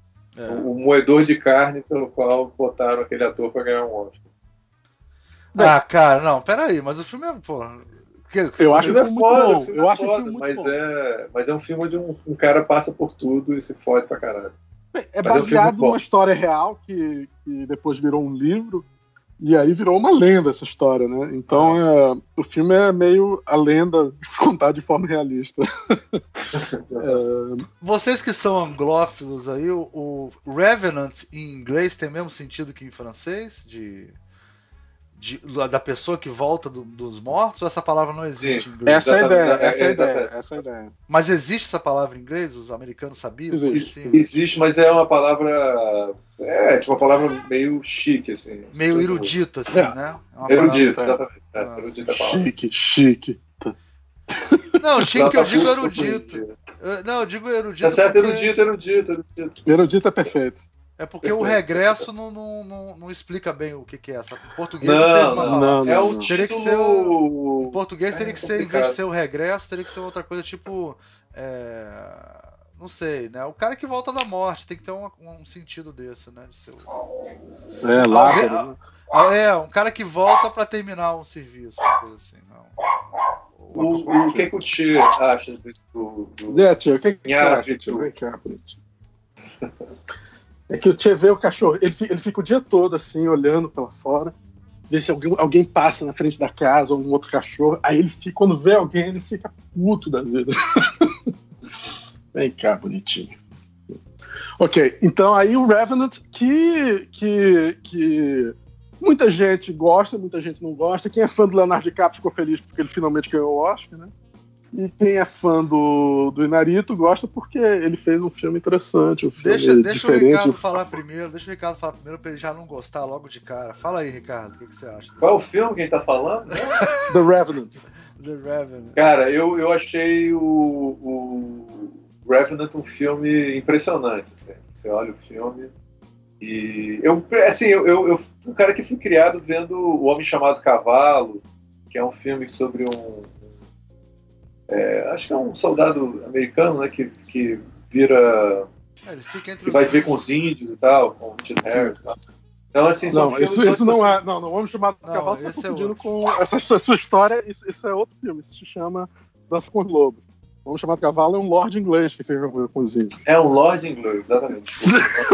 não, eu não lembrava se também era, era a mesma coisa, era um soldado americano também. Ele é um Lord inglês, eu não lembrava que ele era um Lord inglês.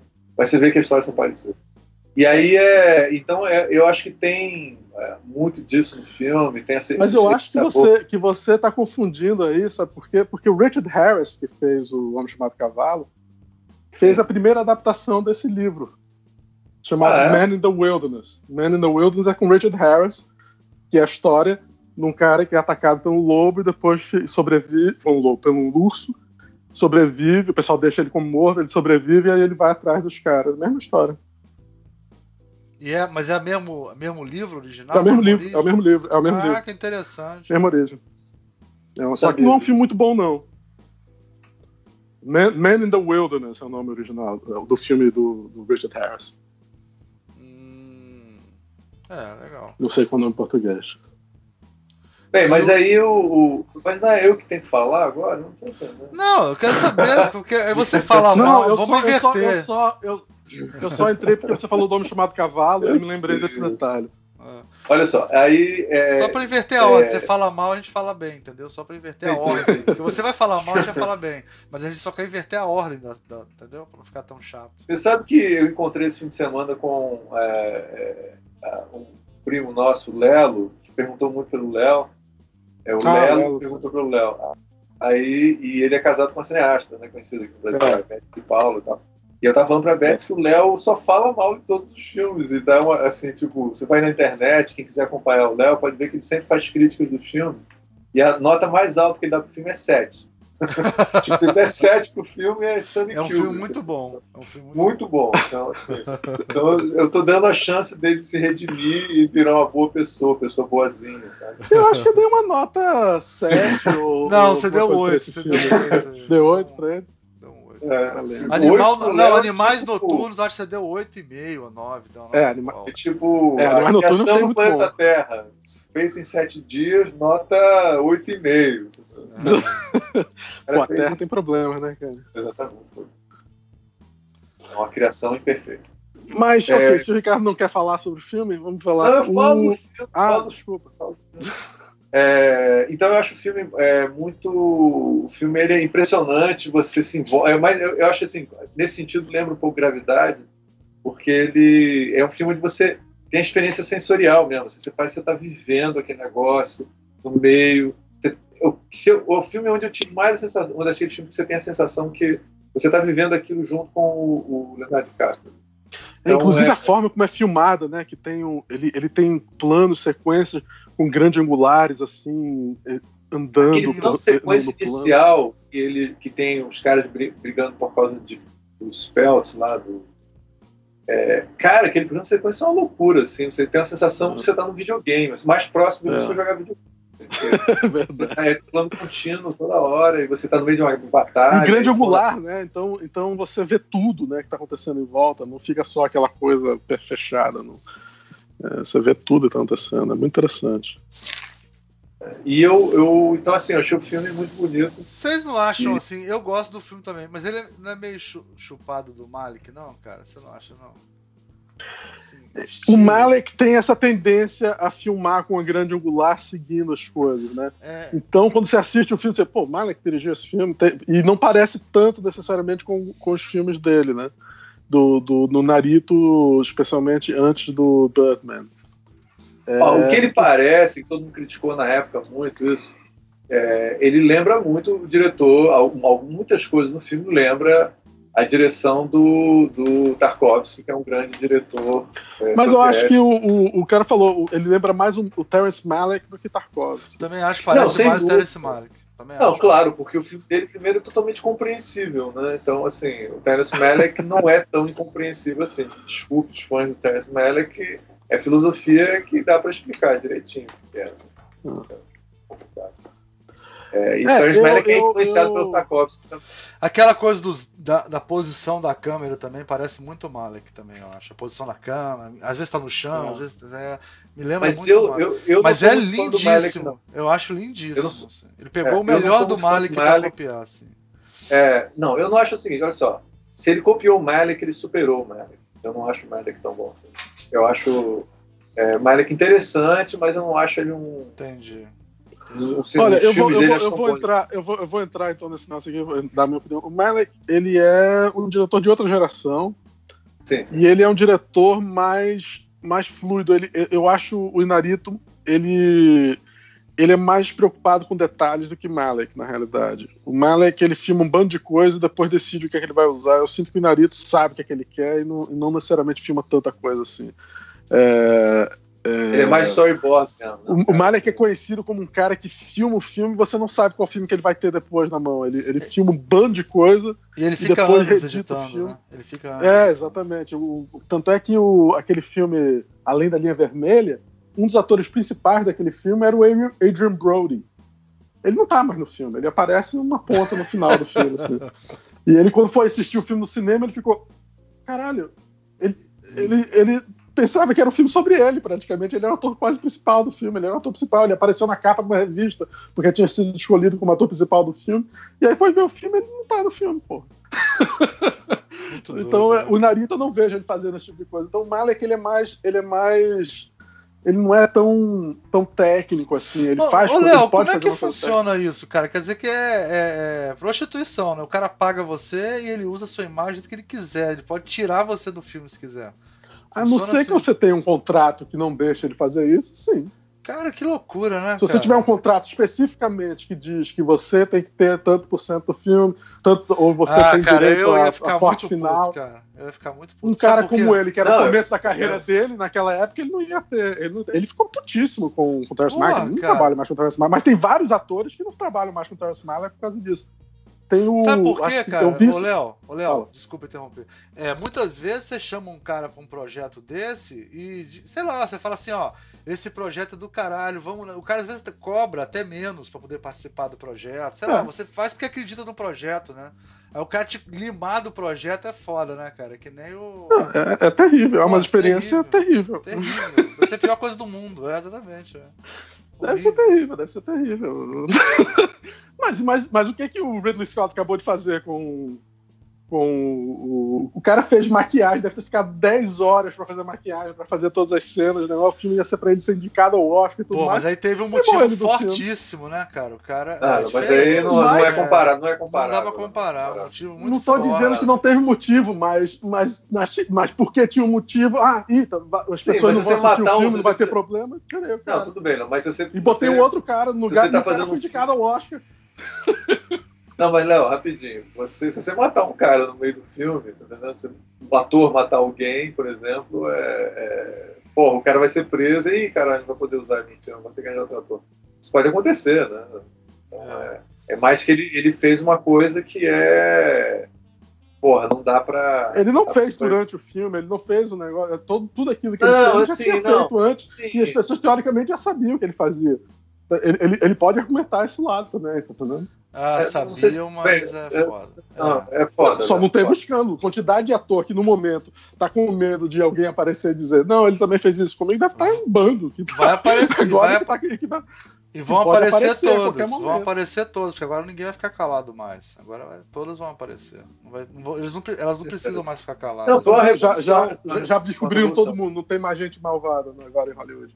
Tem mais. não, não, não, não, Eu acho que não, esse é um caso, claramente, é um caso onde você houve uma revolução não, mas ele mudou o padrão. Mas você estava perguntando sobre ser prostituta. É, os caras podem tirar você, sim. É. Sim, isso é verdade. O filme, o filme já estava pronto, já, tava, já tinha trailer já tinha trailer com o Kevin Spacey na, na passando. Quando tiraram ele do filme. Eu, pessoalmente, é acho ótimo, porque eu acho horrível um cara. Pega um cara que tem 50 e poucos anos de idade para fazer o papel de um cara de, de 80. Eu prefiro pegar um ator de 80 para fazer o papel, porra. Não, e o, cara, e o cara foi super bem, né? Inclusive eu não, vi, eu, eu, eu vi, ator, eu vi a cena do, eu vi a cena com o Kevin Spacey, a maquiagem estava uma bosta também. Não sei se, talvez não tivesse finalizado ainda, talvez não tivesse finalizado ainda também. É, cara, eu não gostei da maquiagem também não. Eu achei bem estranho. Não, eu achei até boa a maquiagem, mas é, é um cara maquiado, né? Que nem o, o, o filme do Gary Oldman lá que todo mundo gostou muito. Eu fiquei vendo o Gary Oldman maquiado, tá entendendo? É, fazendo o papel do Winston Churchill. Caralho, cara, não, que isso, Caralho, Léo. Eu vi o filme, cara. Eu não sei se vocês. Eu fiquei vendo Gary Oldman maquiado. Eu não vi o Winston Churchill uma, alguns momentos que ele tava de perfil, Cara, que você, você olhava e dizia, ah, parece o Winston Churchill. O resto não se parecia nada com o Winston Churchill. O Winston Churchill tem uma cara de bebê que o Mario nunca vai ter. Pronto, agora você voltou, o Léo que a gente conhece. Isso, Léo, muito bem. Eu sabia que tava, bom, que tava aí dentro. Eu sabia que tava aí dentro, Léo. Obrigado. O Churchill já, já, que vamos, já que vamos focar nesse filme, eu tô aqui com a pela Aquela, eu tava achando o filme muito legal, até a cena do metrô, que o Winston Churchill, só pra fuder o filme Ele começa a chorar, cara, no metrô com aquela galera. Quando ele chora. Mas aquilo é uma liberdade poética. O filme eu tava dando. Eu ia dar nota 8, tem nota 5 pro filme por, por causa daquilo. Só por causa daquela cena no metrô. Cara, vou te falar que a gente assistiu o filme Eu, você, eu, Ricardo, seu pai e sua, e, e sua mãe, né? Foi, Também, foi? Então... Cara, a gente adorou o filme. Foi uma ótima experiência. Eu tava achando cara. legal o filme. Até aquela cena, aquela cena do metrô, desculpa, cara. O filme virou uma bosta. Não, eu acho Uma bosta total. Pode jogar no acho... lixo aquela, o filme depois daquela cena. Eu acho a cena do Não, não pelo amor de Deus. Mas eu entendo, não pode ser. No lixo, no lixo, lixo assim, pedido. Aquele lixo não é. Não, é lixo. aquele lixo não serve velho, pra nada. Aquele já tá lá há um tempo. Assim. Pô, eu tava assistindo o filme que nem é um filme muito bom, o Young Churchill, mil vezes melhor que esse filme. que é uma merda. Não, Leon Churchill não é uma merda, mas, é, mas comparado com esse filme, pelo menos ele não chora. Uma cena que, que suja o filme inteiro. Assim. Inteiro, inteiro. O filme, se, aquela cena eu tava gostando do filme ali pra Dani, aí continuei ver o filme, eu não consigo mais ver o resto do filme. Por mim, eu tinha vontade de ir para casa. Eu assisti até o final só porque eu tinha pago. É, eu acho que esse filme. Só pra, vamos falar desse filme? Eu vou falar rapidinho. O... Eu achei a atuação muito boa, achei a maquiagem ajudou ele a atuar. E eu acho que tem umas liberdades, tipo aquela hora que fica um quadradinho, ele falando no telefone. Aquilo é quase uma cena de teatro, assim, entendeu? Então. Ah, pra, sim, claro. Pra mim, o, pra mim o, o, o metrô é uma cena de teatro, assim entendeu? Uma parada que não, é, que não tem a menor lógica, que é totalmente fora do filme, concordo com você, irrealista total, mas eu acho que é pra dar essa coisa meio de, de ser de ser mentira, de ser, entendeu? Irreal. Não sei. Não me incomodou a cena. É, eu vou te falar que eu não gostei da cena do metrô, mas eu não odiei. Assim, eu só não é, exatamente. Pra, mim, pra mim não, não precisava. Não precisava dessa cena. Não precisava, mas. É... Eu acho que mas inclusive não, muita não gente vai sair ter. do filme. Muita gente vai sair do filme achando que aquilo é verdade. Entendeu? Isso é um problema. Assim, como historiador. Não é só para ser verdade, a mensagem da cena é ridícula. a mensagem do Winston Churchill como o, o, o coitadinho que salvou por causa de uma, uma, coisa emocional. O Winston Churchill não é, cara, não, não é emocional. Não, tem nada a é emocional Eu concordo com você. É, é uma mensagem ridícula. É pra, ah, vamos ver se ele ganha o Oscar, porque a gente, vai, a gente vai se apaixonar pelo Winston Churchill por causa dessa cena. Então, que é. Ah, ah, ah. Whatever.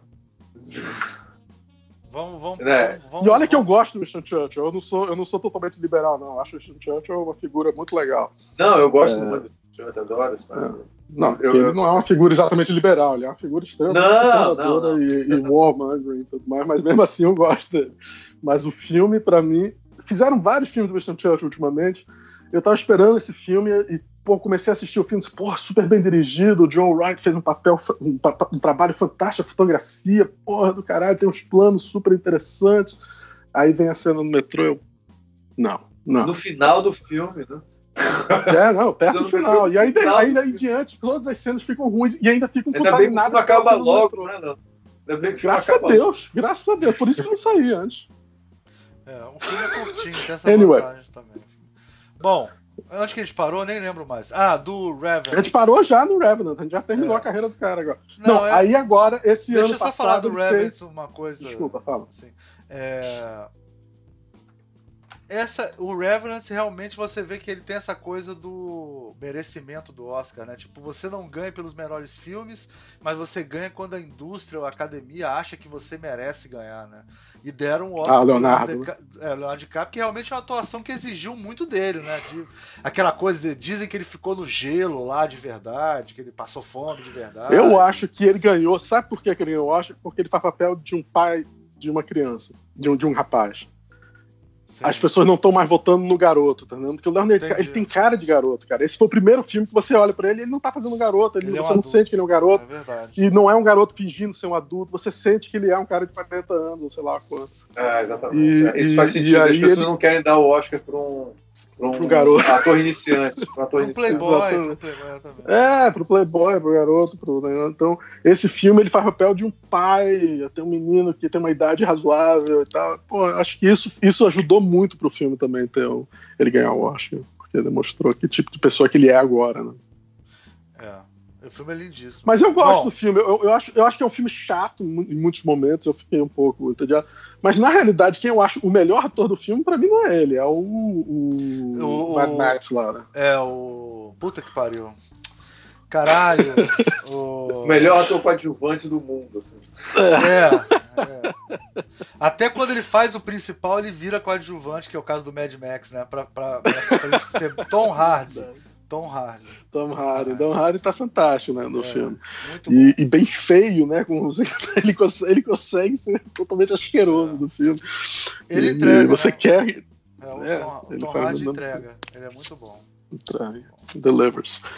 É, é um filme bom e, e, eu gosto muito do filme, mas é, é, é eu acho que é um bom filme para consolidar esse o Inarito como um grande diretor, né? Porque é um filme que é um filme estético, mas que também tem uma mensagem, e é um filme realista, mas, mas tratando de coisas irreais, quase que é essa coisa do cara conseguir sobreviver numa situação tão extrema, e ele, de certa forma, tem aquela cena do, do índio, e tem sonhos, e tem coisas assim.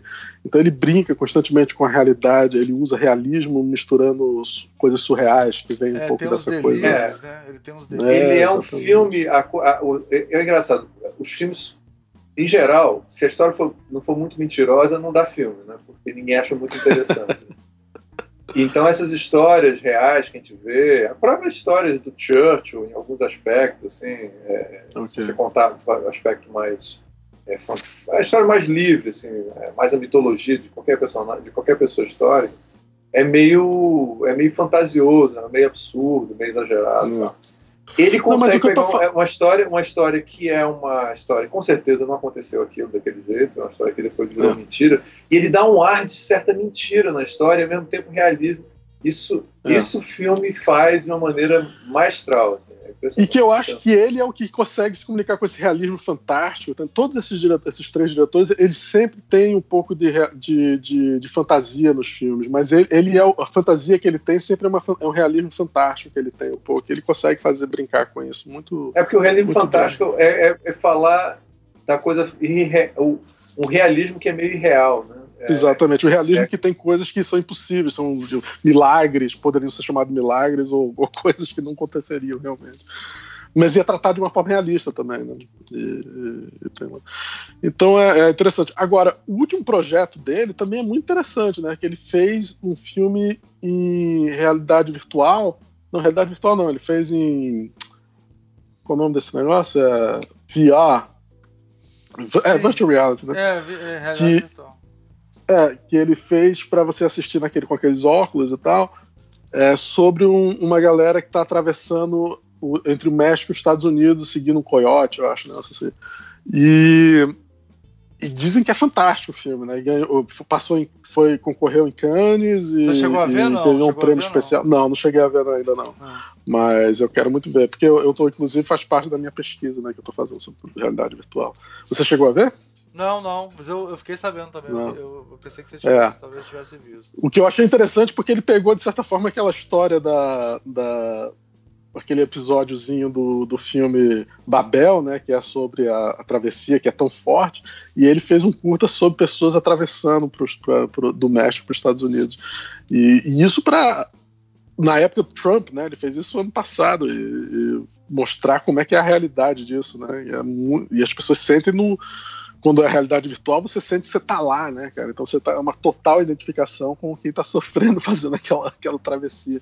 Quer dizer, genial, né? É um filme não só dizem que é fantástico visualmente, ele fez lá com o fotógrafo dele, é, mas é também tem uma mensagem política muito forte para essa época do Trump que a gente tá vivendo. É, e essa, essa coisa da política, né? É interessante ver os mexicanos tão fortes assim, né? E, inclusive teve discurso esse ano de novo, né? Todo ano é um tapa na cara, né? Dos, dos é, xenófobos americanos, né? Que os mexicanos estão predominantes, né? A população latina só cresce nos Estados Unidos, né? Claro. Eu, tava, eu tava vendo outro dia, cara, que na verdade a população negra, proporcionalmente a população negra lá é muito menor, né? Os latinos são, têm uma quantidade muito maior. E em, um, em algum momento vai ter mais gente de origem latina do que, do que os. Bem, no, no momento que eles pegaram grande parte do México, eles levaram um bando de latino lá pra dentro, só quando eles fizeram aquilo. É. Porque eram as pessoas que já moravam lá, eles vieram é. agora Estados Unidos. Aí ficam falando, não, são os mexicanos. Não, tem muito caras que sempre moraram naquela região que é mexicano, né? Que é, ou que é latino. Fala, fala espanhol, né? É, o sul dos Estados Unidos é super é. mexicano, né? Porque Exatamente, era México. foi. Exatamente. É, é, e, isso, essa, e como eles são pobres, a população só vai aumentar. Eu estava vendo na internet outro dia, muito legal, um cara chamado Hans Gosling, que é um, um, um cara que trabalha com estatística, falando sobre a, o crescimento populacional. É, vale a pena vocês olharem na internet, procurar Hans Gosling, ver o vídeo dele é, sobre conheço, isso. Conheço, Ele morreu é, recentemente. Foi? Ah, foi morreu há alguns meses atrás. Ele, na área de design de informação, ele é, eu falo com ele nas aulas ah. tudo. Pois é, a aula dele que ele botou, ele deu, uma, deu um negócio fantástico sobre, sobre crescimento. Então, os pobres vão sempre crescer muito, né, comparado com os ricos. Então, é, é uma questão de, em pouco, em pouco tempo, vai ter muito mais latino nos Estados Unidos. É, agora, eu fico pensando se vai ter um backlash, né, uma, uma, uma reviravolta desse negócio de, de eles aceitarem tanto esses diretores mexicanos, né, porque... É... A tendência nos Estados Unidos é os caras irem para frente e depois voltarem. A história do Roman Polanski é um pouco isso, né? Ele foi um cara Bem, que foi muito aceito e depois o. Mas o Roman é... Polanski fez uma coisa específica, né, cara? Não, claro, ele. Menor de idade. Exatamente, ele cometeu. mas, mas, mas ele afirma lá na biografia dele né, que, é, que, ele, que ele já. Ele, embora ele tenha feito merda mesmo, ele fez uma coisa terrível, é, ele, ele também estava aos poucos sendo tendo recebido ele já estava sentindo que o, o a, a, indústria americana estava um pouco incomodada de um não americano estar tá fazendo sucesso. Estou é, querendo deixando de lado aqui a situação. É que é muito sucesso, né? E esses caras é. praticamente um atrás do outro ganhando o Oscar de melhor direção, né? É, um atrás do outro, melhor filme, melhor direção, é, é uma coisa meio impressionante, né?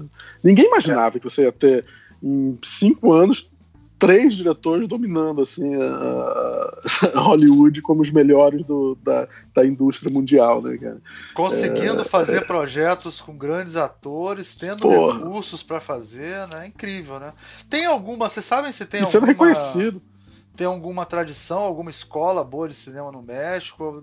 Onde que nasceu Cara, o México, caras? o México é muito forte, ele tem uma tradição cinematográfica muito forte. Ele é é, o, o, México... grande, o grande cineasta surrealista do mundo é, é mexicano, né? O... Não, não é. Ele é espanhol. Ah, ele é espanhol. Ele, é espanhol? trabalhou no ah, México. trabalhou no México. Ah, porque é ele fugiu da Espanha e ficou exilado no México e, e, e fez um, algumas das obras-primas dele no México. Mas por que, que ele pôde fazer isso? Porque o México tinha uma indústria. O México sempre teve uma indústria cinematográfica muito forte. É, da América Latina, o México é a indústria mais forte. Ah, mais forte que a Argentina. Bem mais forte que a Argentina. Mais forte, bem mais forte que a Argentina. Muito mais dinheiro. Está perto dos Estados Unidos, tem, faz projetos, muitos projetos com, com produção americana. É, eu me lembro que quando o Brasil era. Ter... Lembra da época do terceiro mundo, né? Agora o Brasil virou emergente, mas o Brasil era terceiro mundo, o México tinha uma economia muito mais forte que a do Brasil. Assim. É, tipo, o Brasil essa... era, era o vigésimo. A proximidade dos Estados Unidos é um problema e uma vantagem ao mesmo tempo. Né? Então. Você sabe e eles todos, os três diretores fazem, trabalham nos Estados Unidos. O, o Guilherme Del Toro, o, o, endereço dele não é no México, ele mora nos Estados Unidos, mora em Califórnia. Sim, ah, mas eu imagino assim, mas eles estudaram nos Estados Unidos, eu queria saber, se, ou se, como você falou, lá já tem uma Até onde eu sei, até onde eu sei, estudaram no México. Ah, entendi. Onde eu sei, estudaram nas melhores universidades do México. É, e tem, tem fantástica universidade de cinema e de outras coisas do México. O México é, é, é bom. O México, na América Latina, a gente tem uma tradição, os grandes cinemas é México, Cuba, Argentina e Brasil. Sim. São os grandes, obviamente, são né? mas Cuba é muito importante porque tem uma escola forte em Cuba e tem, e tem muitos grandes diretores saindo de Cuba e tal. Então tem uma tradição boa Cuba. É, mas esses são os, os, os, polos fortes da América Latina. eu acho que até ge geograficamente, né, o México é, é mais geograficamente perto de Los Angeles do que Nova York. né? é, é, mais perto você ir do México para Los Angeles do que de Nova York para Los Angeles. Né? Então, lá, mas México ajudar. já ganhou muitos prêmios, os filmes mexicanos. Se bem, esse ano o melhor filme estrangeiro foi o filme chileno, né? Que é uma, uma, grande, uma mulher fantástica. Uma mulher fantástica. Né, que é sobre. Né, eu não vi o filme Mas, mas o, o México é, é importantíssimo, a, a, indústria mexicana nesse sentido. Quer dizer, ainda comparado com os Estados Unidos, deve ser considerado uma coisa ainda emergente e tal, mas, mas pra, se você comparar com o do Brasil, é bem melhor. É, e provavelmente deve ter muito é, a parte, é lógico, né? A parte técnica, deve ter muito mexicano que acaba trabalhando em Hollywood, deve ter ah, uma comunidade certeza. forte em Hollywood latina, né? Tudo isso deve ajudar. E essa Não, coisa e, do, e como ser tem, e como eles, eles têm canais, como eles têm canais só que falam só espanhol, não sei, não, os, os produtos são criados no México tem uma facilidade de venda nos Estados Unidos é boa. Tá a, gente tem, a gente tem que levar em conta uma coisa, viu? Que na América Latina em geral, tudo é mexicano.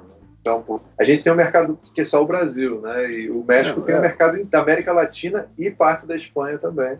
Da Espanha e países que falam espanhol. É, muitos desses filmes deles são, tem, tem coprodução espanhola.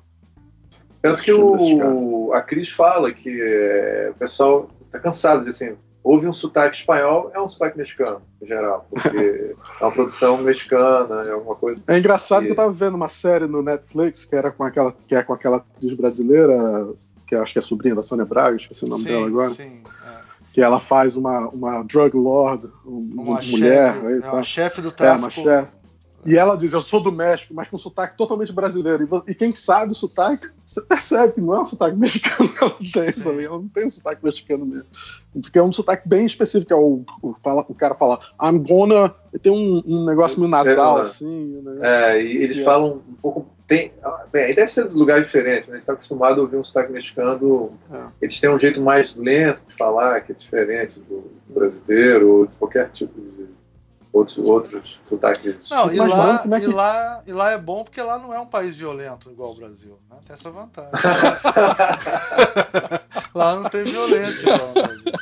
Então, não, as pessoas são mais calmas lá. Entendeu? As é um país desprovido de problema de droga. São gordinhas. E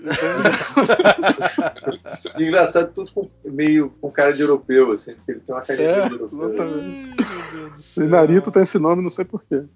Mas é, é, é, eu não sei agora, eu não, tenho, eu não conheço a, a, indústria mexicana realmente. Eu teria que falar com alguém que realmente entende para te dar uma, uma ideia melhor, mas é, tem essas vantagens, que às vezes são desvantagens também por estar perto do negócio, deve ter muita influência americana, isso, isso também é visto como uma coisa ruim, mas, mas tem a possibilidade do mercado uma, maior ali, e mercado latino-americano todo, que eles têm uma possibilidade de, de, se comunicar com a mesma língua, né?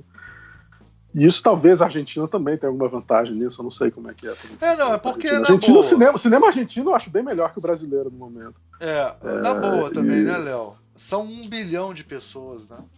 você pegar os falantes de espanhol, são um bilhão. Quer dizer, exatamente, acho que é a terceira exatamente. língua mais falada é, é, é, chinês, né? E, sei lá, chinês. É, não, se pegar só por primeira língua é chinês, indiano, depois no estado americano, é inglês, né? Mas se você pegar como primeira e segunda língua, né? Que as pessoas falam também, né? o espanhol é a segunda língua mais falada do mundo, né? Então é bizarro, não, né, cara? Muita não, gente exatamente. fala. É o mercado, é o mercado do caralho. É que o Brasil desperdiça constantemente, né?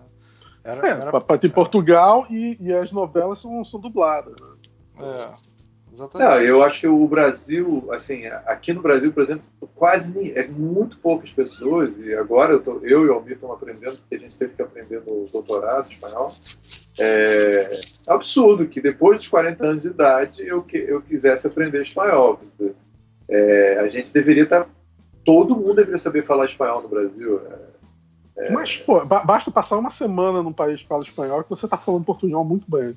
É, mais ou menos. É, mas, mas é, é mais ou menos. A gente, a gente deveria mas, saber. Mas não é isso que ele tá falando, não. não existe... Tá falando o seguinte. Não, eu entendo, eu entendo. Os eu colégios tô, não estimulam o espanhol. Isso, é. Tipo a gente assim, acha ó, que é uma cultura. Você aprende primeiro inglês, aí a segunda língua é francês, que ninguém fala francês. Sacou o que eu tô falando? Então, era pra ser a primeira língua inglês e a segunda espanhol, porque todo mundo fala espanhol e são nossos vizinhos. Mas pra gente tem aquela coisa meio assim, né? Tem, pra gente tem preconceito com espanhol. É... Cara, é, é isso. É, não, o Garcia Marques que dizia assim: se um dia o Brasil afundar, tá certo, por alguma razão, ele começa a afundar, a gente vai nadando pra Europa e não procura os, os colegas latinos. Ele tinha essa noção clara de que o Brasil era um país que esnobava completamente a, o, a língua espanhola e os países latino-americano. A gente, a gente, quando se refere a pessoas que são países falando espanhol, assim, os latinos. Ah, o, o resto. A América Latina, a gente não se considera América A gente não se chama como latino. Não, mas os americanos eu... consideram a gente latino, né? Um americano. Sim, claro, não, obviamente. Claro, claro. não faz sentido nenhum essa autoclassificação é... que a gente faz. É, só a gente que pode considerar. Só a gente que se acha superior, é ridículo. É, e é burro. Esse que eu acho que o ponto que a gente está colocando aqui é que a gente não ganha nada com isso. É, é mal não valoriza nossa é, é mal mas eu acho que já melhorou, mas eu acho que já melhorou muito isso daqui já comparado com o que era no passado. Assim, ah, sim, acho que a, globalização para a América, para gente, para América Latina, o Brasil com a América Latina, já, o brasileiro já tem uma, é. uma visão melhor sobre, sobre eu, isso. Eu desconfio que a criação do Mercosul, esse tipo de é, coisa, exatamente. ajudou muito a, foi a primeira vez que eu comecei a ver um montão de gente querendo aprender espanhol não, e tal. Se você perguntar então, pro brasileiro, muitos, sei lá, umas 30%, de cada três, um vai dizer que o melhor a todo mundo é o Darim. Quer dizer, também o cinema ajudou nisso, né? O, o, a, o brasileiro gosta muito dos filmes americanos, dos filmes argentinos, né? Então, faz muito sucesso. e o Darim tá em todos, né? Então... Tá em todos. é um ator que, se não tiver o Darim, é um filme mexicano. Eu acho que tem três dele lá. Acho que tem é. clones do Darim se ele morrer, acabou a indústria, a indústria de cinema. Não, é, é, é, E ele é um grande ator. Bom. Agora, uma coisa política só aqui para. É, encerrar. Eu acho que. Para gente encerrar, porque a gente já está no bom tempo. É, eu acho que a gente está vendo. Isso pode também ser um momento de transformação dos Estados Unidos. De, de, porque, cara, pô, Não, o Trump é, é, um cara que está plantando, tá plantando sol com a peneira. Né? Claramente ele está ele tá tentando. É, ele é bem aquela coisa assim de o mundo mudou, então é, vamos ver com o discurso de antigamente para as pessoas sentirem que o mundo não mudou. Esse tipo de, de discurso que a gente está vendo está muito forte. Então eu vi que recentemente tem uma, um descendente indiano que é um economista muito, muito importante nos Estados Unidos e tal, e que o pessoal da os, os é, democratas gostam muito dele e tal. E ele fala que o, sonho, é, o Trump falou que o sonho americano acabou, né? E, e foi uma coisa que muitos americanos ficaram chocados, que a gente é ridículo, né? Um, um conceito chamou o sonho americano né? nunca pode ter existido, né? É um sonho, né? Mas tudo bem. É, e aí. Quando, os, quando os, Beatles falaram isso, todo mundo ficou impressionado. Pois é. E aí ele. É, aí ele diz que na realidade o sonho americano está no, no, Canadá, né? Se você quiser, nos Estados Unidos é impossível você ter o sonho americano. Realmente, em muitos aspectos, o Donald Trump está certo. Não adianta você ir para os Estados Unidos, você tem uma a garantia de as coisas darem certo, tal, tal. A economia americana não vai. O Canadá já é um lugar com muito mais estabilidade. A Nova Zelândia também é um lugar que você tem muito mais estabilidade, mais possibilidade de crescimento, é, como é o, o suposto sonho americano. Nova Zelândia não é, não é um bom lugar para esse tipo de sonho, porque não é um lugar para você ficar rico. O, tem muito imposto e não tem indústria aqui. Então é, é um lugar meio problemático. Né? Por isso que não tem tanta gente. Entendi. Mas tudo bem, continue falando. Mas Canadá, o Canadá, não, o Canadá. Então eu acho que a gente está. Tem uma economia assim, eu grande. Acho, eu acho que assim, não é coincidência para mim que o, que o o cara que é, é, que quando você vai estudar agora o Oscar, de repente o Oscar ele está negando tudo que é essa tendência agora de tapar o sol com a peneira, dizer não, os Estados Unidos é é só de loiros, descendentes de europeus e tal. E na realidade você chega lá e né, é, são os mexicanos. Então, é, uma você pode dizer assim, ah, pode ter sido politicamente correto ter chamado esses caras, mas esses caras, esses três diretores são os três maiores, escolher os três maiores diretores americanos, não seria completamente absurdo escolher, incluir eles atuais. Não, com certeza. Então é. Não, é, é, é, não, é, não, é, não é só política, por ser politicamente correto, eles são extremamente talentosos. Os três é, é um, é um milagre ter aparecido três mexicanos tão talentosos, todos juntos, da mesma geração. Todo, tipo, pois é, então não é um milagre, é, uma, é, uma, é um retrato dos Estados Unidos. É isso que eu tô falando. É muito difícil aparecer três, três Ô, Léo, desculpa. É, é, muito difícil aparecer três ao mesmo tempo arrebentando durante cinco anos, Ricardo. Isso não vai acontecer. Pois é, impressionante. é, não, eu não é, sei, não. É só, mas tem, eu acho que... Teve as condições, mas ao mesmo tempo, cara, é uma geração de ouro. Tipo, isso não é toda hora que vai acontecer, não. Não, é, isso aqui nem a, a seleção acho... brasileira. Né? É. Pelé. É.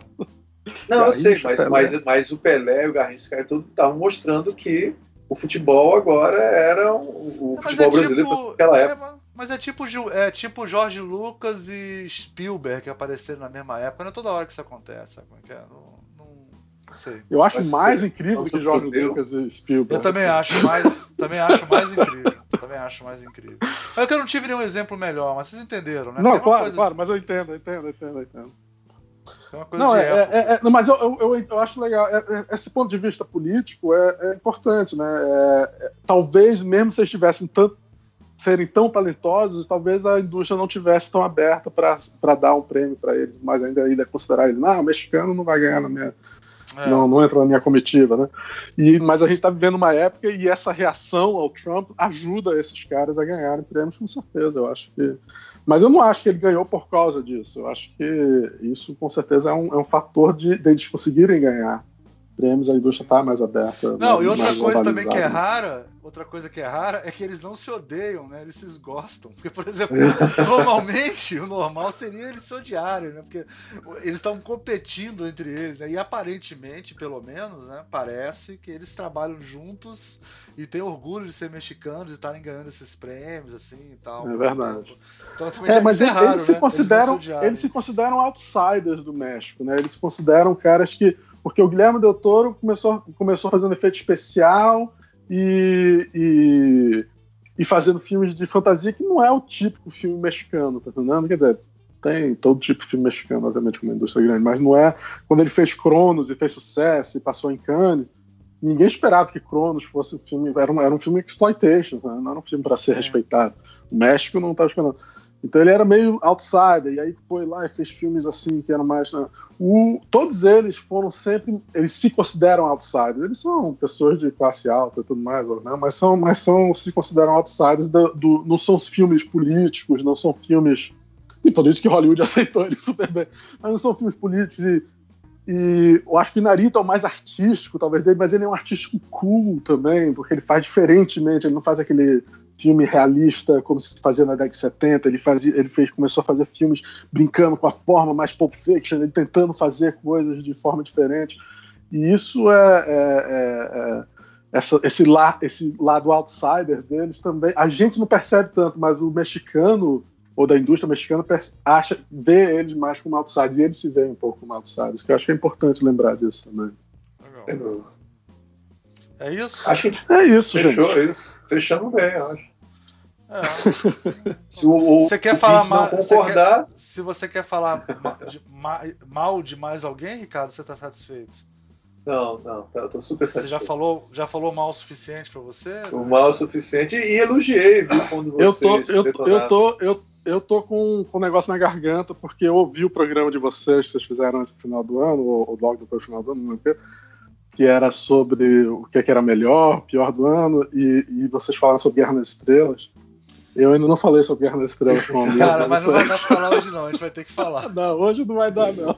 Vamos esperar, vamos fazer o seguinte, deixa sair o Han Solo, a gente faz o Han Solo Puta que pariu, Guerra é nas Estrelas mesmo, porque aí o Han Solo é que vocês vão ver, não, não vou falar nada. O Han Solo é que vocês vão ver filme. Eu quero uma comparação entre o Han Solo e o... Ai, meu Deus do céu. Aí vocês vão ver. Cara, esse, a gente voltou, a gente voltou muito saudades. disciplinado, porque no passado a gente teria falado agora sobre Guerra das Não, não, não vai dar, não. Não vai dar, não. Não vamos falar. Não, não, graças a Deus. Agora, agora nós vamos fazer tudo direito nesse podcast. Esse podcast vai funcionar. Ah. Vai até parecer com outros podcasts que fazem tudo Cara, certinho. afinal de contas, agora tem dois doutores fazendo esse podcast. Exatamente, oh. a gente não pode mais.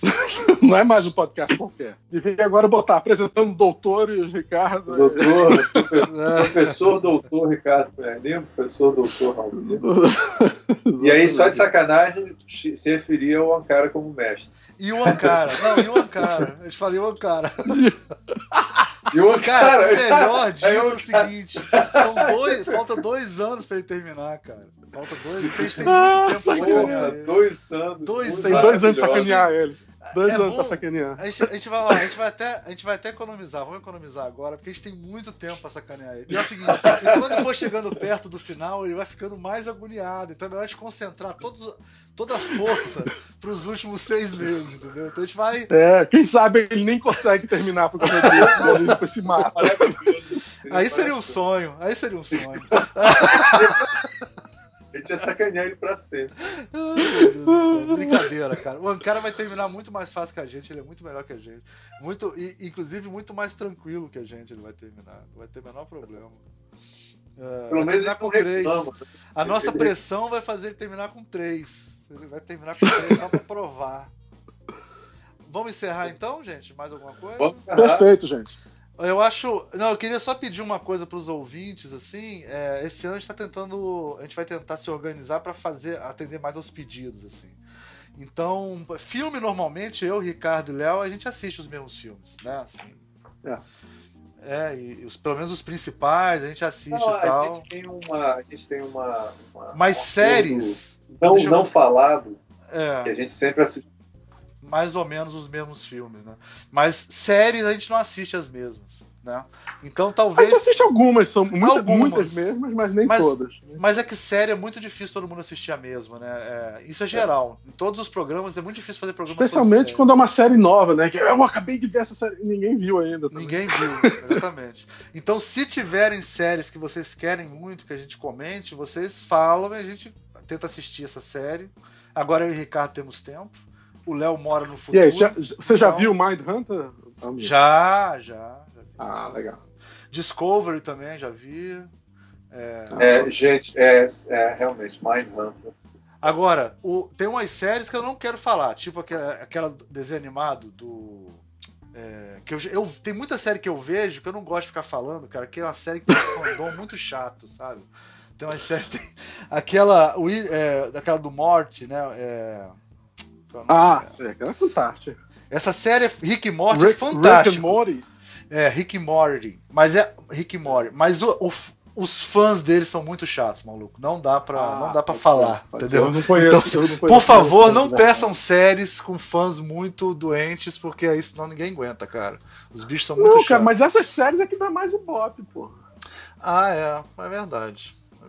É nem- Mas essa, essa, essa do Rick Morty, cara, tem- teve uma promoção do McDonald's. Vocês viram esse vídeo no YouTube? Ah, tô sabendo, tô sabendo. Caraca, maluco, o nego só faltou quebrar o McDonald's por causa disso. Você O tem Sat, que... o Sat One Source. Que Caraca, o tinha descontinuado Isso. e aí botou um pouquinho, mas aí todo Puta. mundo apareceu. O nego viajou de outra cidade pra, pra comer. É, é- porra, vai tomar no cu, cara. Nem, nem os, os trackers são chatos desse jeito, pelo amor de Deus. Então, é, a, gente, a gente. Mas qualquer uma que vocês peçam, a gente vai tentar. Vai tentar assistir. É, pede, pede do Rick and Morty se quiser também. Agora, É, é. só uma coisa, eu, eu fiquei só impressionado com a, a falta de senso crítico do Almir, dizendo que os fãs do Rick and Morty são chatos. O cara é fã doente de Guerra nas Estrelas, porra. E no, e Star Não, Trek, Ricardo. Ô, que São Ricardo. duas áreas onde são as pessoas mais malucas. Não, não, não, Ricardo. Não, não. as pessoas chegam a gostar desse último filme da Guerra das Estrelas. Então, Isso, isso é impressionante. Ricardo. É, eu vou deixar vocês Fala. ficarem com essa piadinha final. Não, eu vou deixar vocês ficarem com a piadinha Deixa, final. deixa, Eu vou rir junto pra gente acabar com o Eu sei que você não pensou na resposta. Eu tenho várias respostas, mas eu vou deixar. eu não vou- Eu não vou discutir com vocês agora. É o maior elogio que você pode fazer pra Eu tô deixando até piadas ruins pra terminar o programa pra não ter que discutir isso com vocês agora. Entendi. tá bom. Então é isso, gente. Peçam o que quiserem. Valeu. Tchau. Valeu. Um abraço. Tchau.